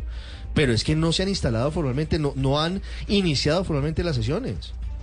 No, no, Ricardo, y yo creo que esto promete ser una jornada un poquito larga. Mire, la verdad, pues la puntualidad de, de- nuestro jefe de Estado es ya conocida. Creo que no necesito referirme más a, lo que tradicionalmente han sido sus incumplimientos. Uno no pensaría que en una ocasión tan solemne y tan importante como esta vaya a ser lo mismo, pero pues ya hemos visto por re- las comunicaciones que usted hacía referencia hace un momento que, la, que el inicio de la sesión se ha venido corriendo y corriendo y aplazando a lo largo del día. Esperemos que no se aplace mucho. Yo creo que también es previsible que el discurso que haga el presidente sea largo. A él le gusta hablar bastante, le gustan los discursos largos. Claro, lo escucharemos con mucha atención y con todo el espíritu eh, respetuoso y crítico. Pero sí creo que es posible que vaya a ser una de las jornadas más extensas en este tipo de ceremonias. 4-12 minutos. El discurso del presidente de la República, tradicionalmente, Pedro, en estas oportunidades es un discurso que está preparado, escrito. ¿no es escrito. verdad? Él llega con el discurso escrito. ¿Y por qué? Porque él ahí no solamente va a echar, digamos, su visión política o ideológica, sino que tiene que presentar un informe al Parlamento y pues yo no conozco a ningún expresidente que haya tenido esa capacidad de memoria como para recitar qué leyes se aprobaron, qué debates surtieron. Pero estamos hablando- Uno a uno. Yo, por eso le digo, estoy diciendo lo que yo he visto hasta hoy, porque es, Eso- digamos... eso puede cambiar. Tranquilamente, pero creería yo que como en la posesión del presidente de la República, Gustavo Petro, acuérdense que leyó, no fue un discurso improvisado, creería yo que en este tipo de escenarios donde requiere mucha puntualidad en el informe que él va a hacer al Congreso y a la Nación, pues debería tener un discurso escrito para poder referirse, referirse punto a punto, porque entre otras cosas ese discurso lo hacen armado entre varias, Manos. entre varias dependencias Sí, y sí, varias sí, sí, manos, sí. porque pues el señor de educación tiene que decir qué pasó con educación, el señor de salud, qué pasó con salud, y normalmente pues eh, el- un presidente no puede echárselo de memoria. Un discurso Estamos de hablando del presidente Petro, Pero, pues, eh, Gustavo Pedro, que el único discurso que ha escrito él como tal fue el de las Naciones Unidas. Puño y letra y se lo entregó a Laura Sarabia, Y nadie más lo podía obtener. Y el, de, la posesión, claro. Pero de, de resto todos han sido improvisados, Sí, sí. incluso el de esta mañana, que también era un discurso que debería ser más calculado por el tema de Es- soberanía pero este es poquito- Y este del Congreso, obviamente, lo que usted dice, tiene que pasar revista de cara de cada cartera del sector. Pero, Pero vamos además a ver. es que una palabra, una palabra mal, mal utilizada en ese discurso de hoy puede costarle unos apoyos que son fundamentales para las, eh, eh, Y los es que sabe- proyectos que vienen. ¿sabe si me usted- llama la atención de si- este Si él se deja llevar por, por, por lo que quisiera decir, pero que tal vez no puede decir, eso le puede costar muy caro en materia política. A los periodistas les pasan el discurso embargado previamente para agilizar el trámite y publicación. Usualmente. Usualmente. En este gobierno no ha sido así. Pero en, en la instalación del gobierno, el, el día de la posesión... no, por eso. Ah, hablemos Sí, del día sí, de la sí, posesión, pero el resto... Del 7 de agosto en adelante no. Atención, 4.15 va a comenzar el llamado a lista en el Capitolio Nacional. Don Kenneth Torres, hablemos de la presidencia de la Cámara de Representantes. ¿Quiénes son los candidatos? Para, para parar las fichas, digámoslo así. Ya hicimos el ejercicio con Senado, ahora hagámoslo con Cámara. En el Senado Alianza Verde, aunque Carmona nos metió allí el ruido con el tema de, de Humberto de la Calle. Eh, ¿Cómo son las cosas en, en Cámara, don, don eh, Kenneth? Sí, señor. Le estaba comentando que el que va a pues, postular el Partido Centro Democrático precisamente va a ser el representante Juan Espinel, pero sin embargo me acompaña en este instante eh, uno de los voceros que tiene el Partido Centro Democrático, que es el senador Ciro Ramírez. Senador, bienvenido a Blue Radio. Y bueno, cuéntele quién va a ser ese eh, postulado que va a tener el partido precisamente para la segunda vicepresidencia en, la Cámara de Representantes. Hasta ahora nosotros estamos esperando eh, la decisión en bancada con los partidos de oposición que tienen tienen derecho a la segunda vicepresidencia, tanto de Cámara como de Senado. Centro Democrático fue el único partido que no hizo parte de los compromisos que hicieron todos los partidos que tienen asiento en el Congreso sobre las mesas directivas. Así que nosotros estamos libres de votar por quien sea a la presidencia y a la primera vicepresidencia. En la segunda tendremos que ponernos de acuerdo con eh, el Partido Cambio Radical para la segunda vicepresidencia, tanto de Cámara como Senado. Y en Cámara, hace poco nos decía el doctor Juan Espinal que ha sido él, ¿es así? Así es, eh, en el caso de Cámara de Representantes será Juan Espinal y en el caso del Senado nosotros tuvimos la primer, el primer año de la vicepresidencia, vamos a ver cómo logramos un acuerdo con Cambio Radical, a ver quién va a ser. Ricardo, en este momento lo escucha el senador Ciro Ramírez. Hola senador, bienvenido, gracias. Primero quisiera expresarle la voz de condolencia por la muerte de, de sus colegas, amigos del Centro Democrático en el infausto accidente de avioneta ayer en San Luis de Gaceno, entre ellos la ex senadora Nora, Nora Tobar. Sí, Ricardo, muy doloroso. Ayer estuvimos en bancada con mucho sufrimiento porque era una reunión que íbamos a tener precisamente con ellos. Yo la noche anterior hablé con el diputado que nos íbamos a encontrar el día de ayer y desafortunado porque era pues todo el partido, el diputado, el único diputado que tiene el Centro Democrático, el concejal que fue hace poco presidente del Consejo de Villavicencio, iba a ser candidato a la Asamblea del Departamento, Nora y su esposo, que era el director del partido, Nora nuestra compañera del Senado en el primer cuatrenio y el candidato a la gobernación. Muy doloroso y, de verdad que sobre todo por sus familias, sus hijos, que es lo más que lo, lo que uno piensa y de verdad que eso duele mucho solamente acompañar, solidarizarnos y acompañar el día sábado las exequias en la ciudad de Villavicencio. Mire qué va a pasar con el Centro Democrático en esta legislatura, senador Ramírez. Sigue en la oposición con propuestas como las iniciativas que ya radica, reformas alternativas a las del gobierno del presidente Petro. Ustedes ya han visto que el Centro Democrático ya radicó una reforma alternativa en lo salud, en lo laboral, en la pensional estamos de acuerdo en el sistema de pilares. Lo que no estamos de acuerdo es que no tengamos una sostenibilidad fiscal en un sistema que habla de tres salarios mínimos sobre el umbral. Creemos que creemos que debe ser un poco más bajo y que no los ahorros de los colombianos son los ahorros de los colombianos y no sea gasto corriente por parte del gobierno de turno. En esas consideraciones y sobre esos ajustes estaríamos de acuerdo con la reforma pensional y sobre la reforma laboral, pues que no genere más desempleo, que no genere más costos al trabajo, sino que precisamente genere más trabajo. Y la de salud, pues que se hagan los ajustes que se requieren, pero que no destruyan un sistema que se ha construido durante los últimos 30 años. Pero claro, seguiremos en oposición, eso no, eso no cambia. 419, senador Ciro Ramírez, muchas gracias. Una feliz tarde. A ustedes, feliz tarde. Ricardo, déjeme hacer una preguntita, aprovechando que tengo al senador Ciro Ramírez. Eh, se hablaba en las últimas horas que el expresidente César Gaviria también había hablado con el presidente Uribe. ¿Usted qué sabe al respecto? ¿Si fue así, no fue así? ¿Qué, qué se sabe al respecto? No tuvieron conversaciones para revisar los... Eh, eh, eh, mesas directivas y demás, eh, que no había, digamos, decisión de bancada, sino que se iba a votar voto a voto. Esperamos a ver los nombres, en el caso nuestro de Senado, dicen que el Partido Verde escogió a Angélica Lozano, pero Iván Name también está dispuesto a poner su nombre. Ahora en los próximos minutos nos reuniremos con la bancada de Senado cuando terminemos el Congreso en pleno, después del discurso del presidente y la réplica de María Fernanda Cabal, para tomar una decisión como Senado. Gracias, senador. 419, Pues, gracias, don Kenneth. Ahí lo veo juicioso, don Kenneth, con los audífonos puestos, don Kenneth. No se me vaya, que ya vuelvo con usted. Es que, es que estamos corriendo. María Camila Roa, ¿qué pasa a esta hora? ¿Quiénes van a acompañar del gabinete al presidente Gustavo Petro en ese tránsito por la Plaza de Armas, llegando al Capitolio Nacional? Buenas tardes.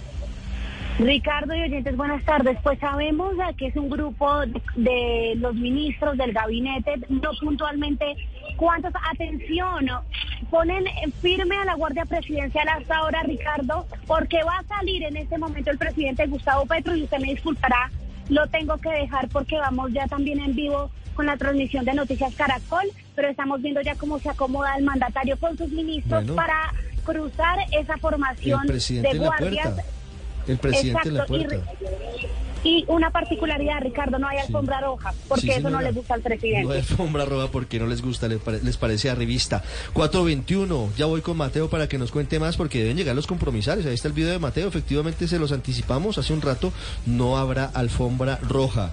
En el Capitolio, don Andrés Carmona, ya empiezan las sesiones de manera formal. Ricardo, así es, en estos momentos el, el, actual presidente, el saliente presidente del Senado, Alexander López, está haciendo llamado a lista, como lo pueden ver aquí en Blue Radio. Están ya llegando los diferentes congresistas, los diferentes integrantes de las bancadas, se están empezando a acomodar. Está un poco crudo, a pesar de que, como decía nuestra compañera María Camila Roa, ya el presidente de la República ya está a punto, a pocos instantes de salir de la Casa de Nariño con rumbo aquí al Capitolio Nacional. Como le comento, siguen haciendo el llamado, están llamando primero a Senado de la República, luego procederán a la Cámara de Representantes y una vez ocurra esto, eh, se conformará el comité protocolario, el comité de congresistas, que más que traerlo es una invitación, le hacen una invitación, creo que allá nos estamos pudiendo ver en, en Eso, YouTube. ahí nos vemos desde, Eh, le hacen desde una barandas, invitación al señor desde las barras, presidente. desde las barras, sí. Desde las barras. Exactamente. El, el tema es que está, como hay tanta aglomeración, la señal ha estado un poco inestable. Entonces, como le comento, esta comisión lo que va a hacer es tratar de, va a ser una invitación formal al presidente para que venga a instalar las sesiones en un acto de armonía entre el Ejecutivo y el Legislativo, Ricardo. Bueno, y- pero falta definir quiénes son los compromisarios, ¿cierto? Eso, ¿cuántos, ¿De cuántos minutos estamos hablando? Deme tiempos, don Andrés. Nor- yo creería.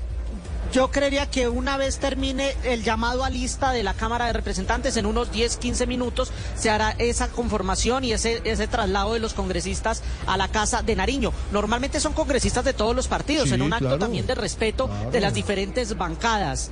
¿sí? Estas comisiones no son necesariamente de la bancada de gobierno, sino de todos los partidos políticos que conforman, incluso la oposición, quienes son los que llaman al presidente a que acuda al Capitolio Nacional.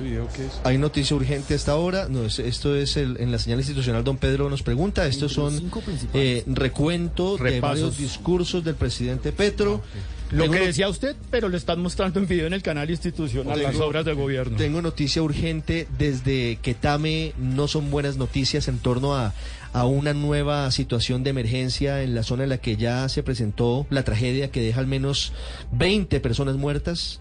Vamos a ir en minutos con esta noticia para saber quién nos puede dar la información. Juan Esteban Quintero, venga Juan Esteban, venga, venga, venga y nos cuenta qué es lo que está pasando porque hay suspensión de búsqueda de los desaparecidos y hay alerta ante la posibilidad de que se tenga que iniciar una nueva evacuación en otro municipio, esta vez Puente Quetame, por otro represamiento. Juan, ¿qué están diciendo hasta ahora las autoridades antes de una pausa con Voz Populi y antes de la instalación formal de las sesiones y la llegada del presidente Gustavo Petro? Juan, ¿qué está pasando en Quetame? Ricardo, la Unidad Nacional de la Gestión del Riesgo acaba de anunciar que se suspenden de manera inmediata las tareas de búsqueda y rescate de los desaparecidos, puesto que estas labores generarán aumento del nivel y caudal que desemboca el Río Negro. Adicional a ello, se inician las labores de evacuación preventiva en los habitantes aledaños a la zona del río Contador. Esto es una noticia que les hemos estado informando en Blue Radio.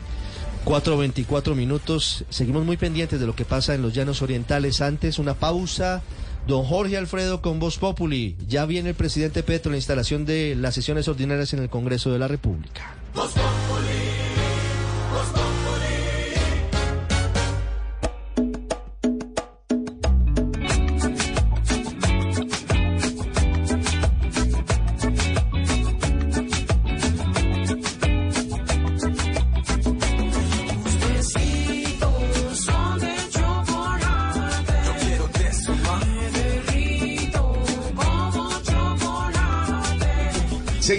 recreando, don Ricardo, en este especial de Voz Populi con el sistema informativo de Blue Radio en este 20 de julio, 213 años de la independencia de nuestro país. Ah, recordemos que ese- hoy es el día 201 del año. Claro, es el día 201 del Faltan año, muy 164 para Ya se termine. fue este Ya imagina, ya 2023. imagina al, al virrey José María Borbón preguntando, "Eh, ¿cuántos días falta para que No, pues acabe sí, este año? eso es muy interesante. hombre, no. Le voy a hacer una Desde corrección. julio, huele a diciembre. Hombre, eh, le voy a hacer una corrección a la historia, Ricardo, que ha echado Tarcicio, porque no es cierto que fuera viernes, era domingo porque de mercado. ¿Qué le Ahorita, pasa? ahorita yo estuve ahí. ¿Usted estuvo ahí? ¿Qué va? ¿Cómo que estuvo ahí? Ni amparo. Ahora mi tataratarcicio estuvo allá.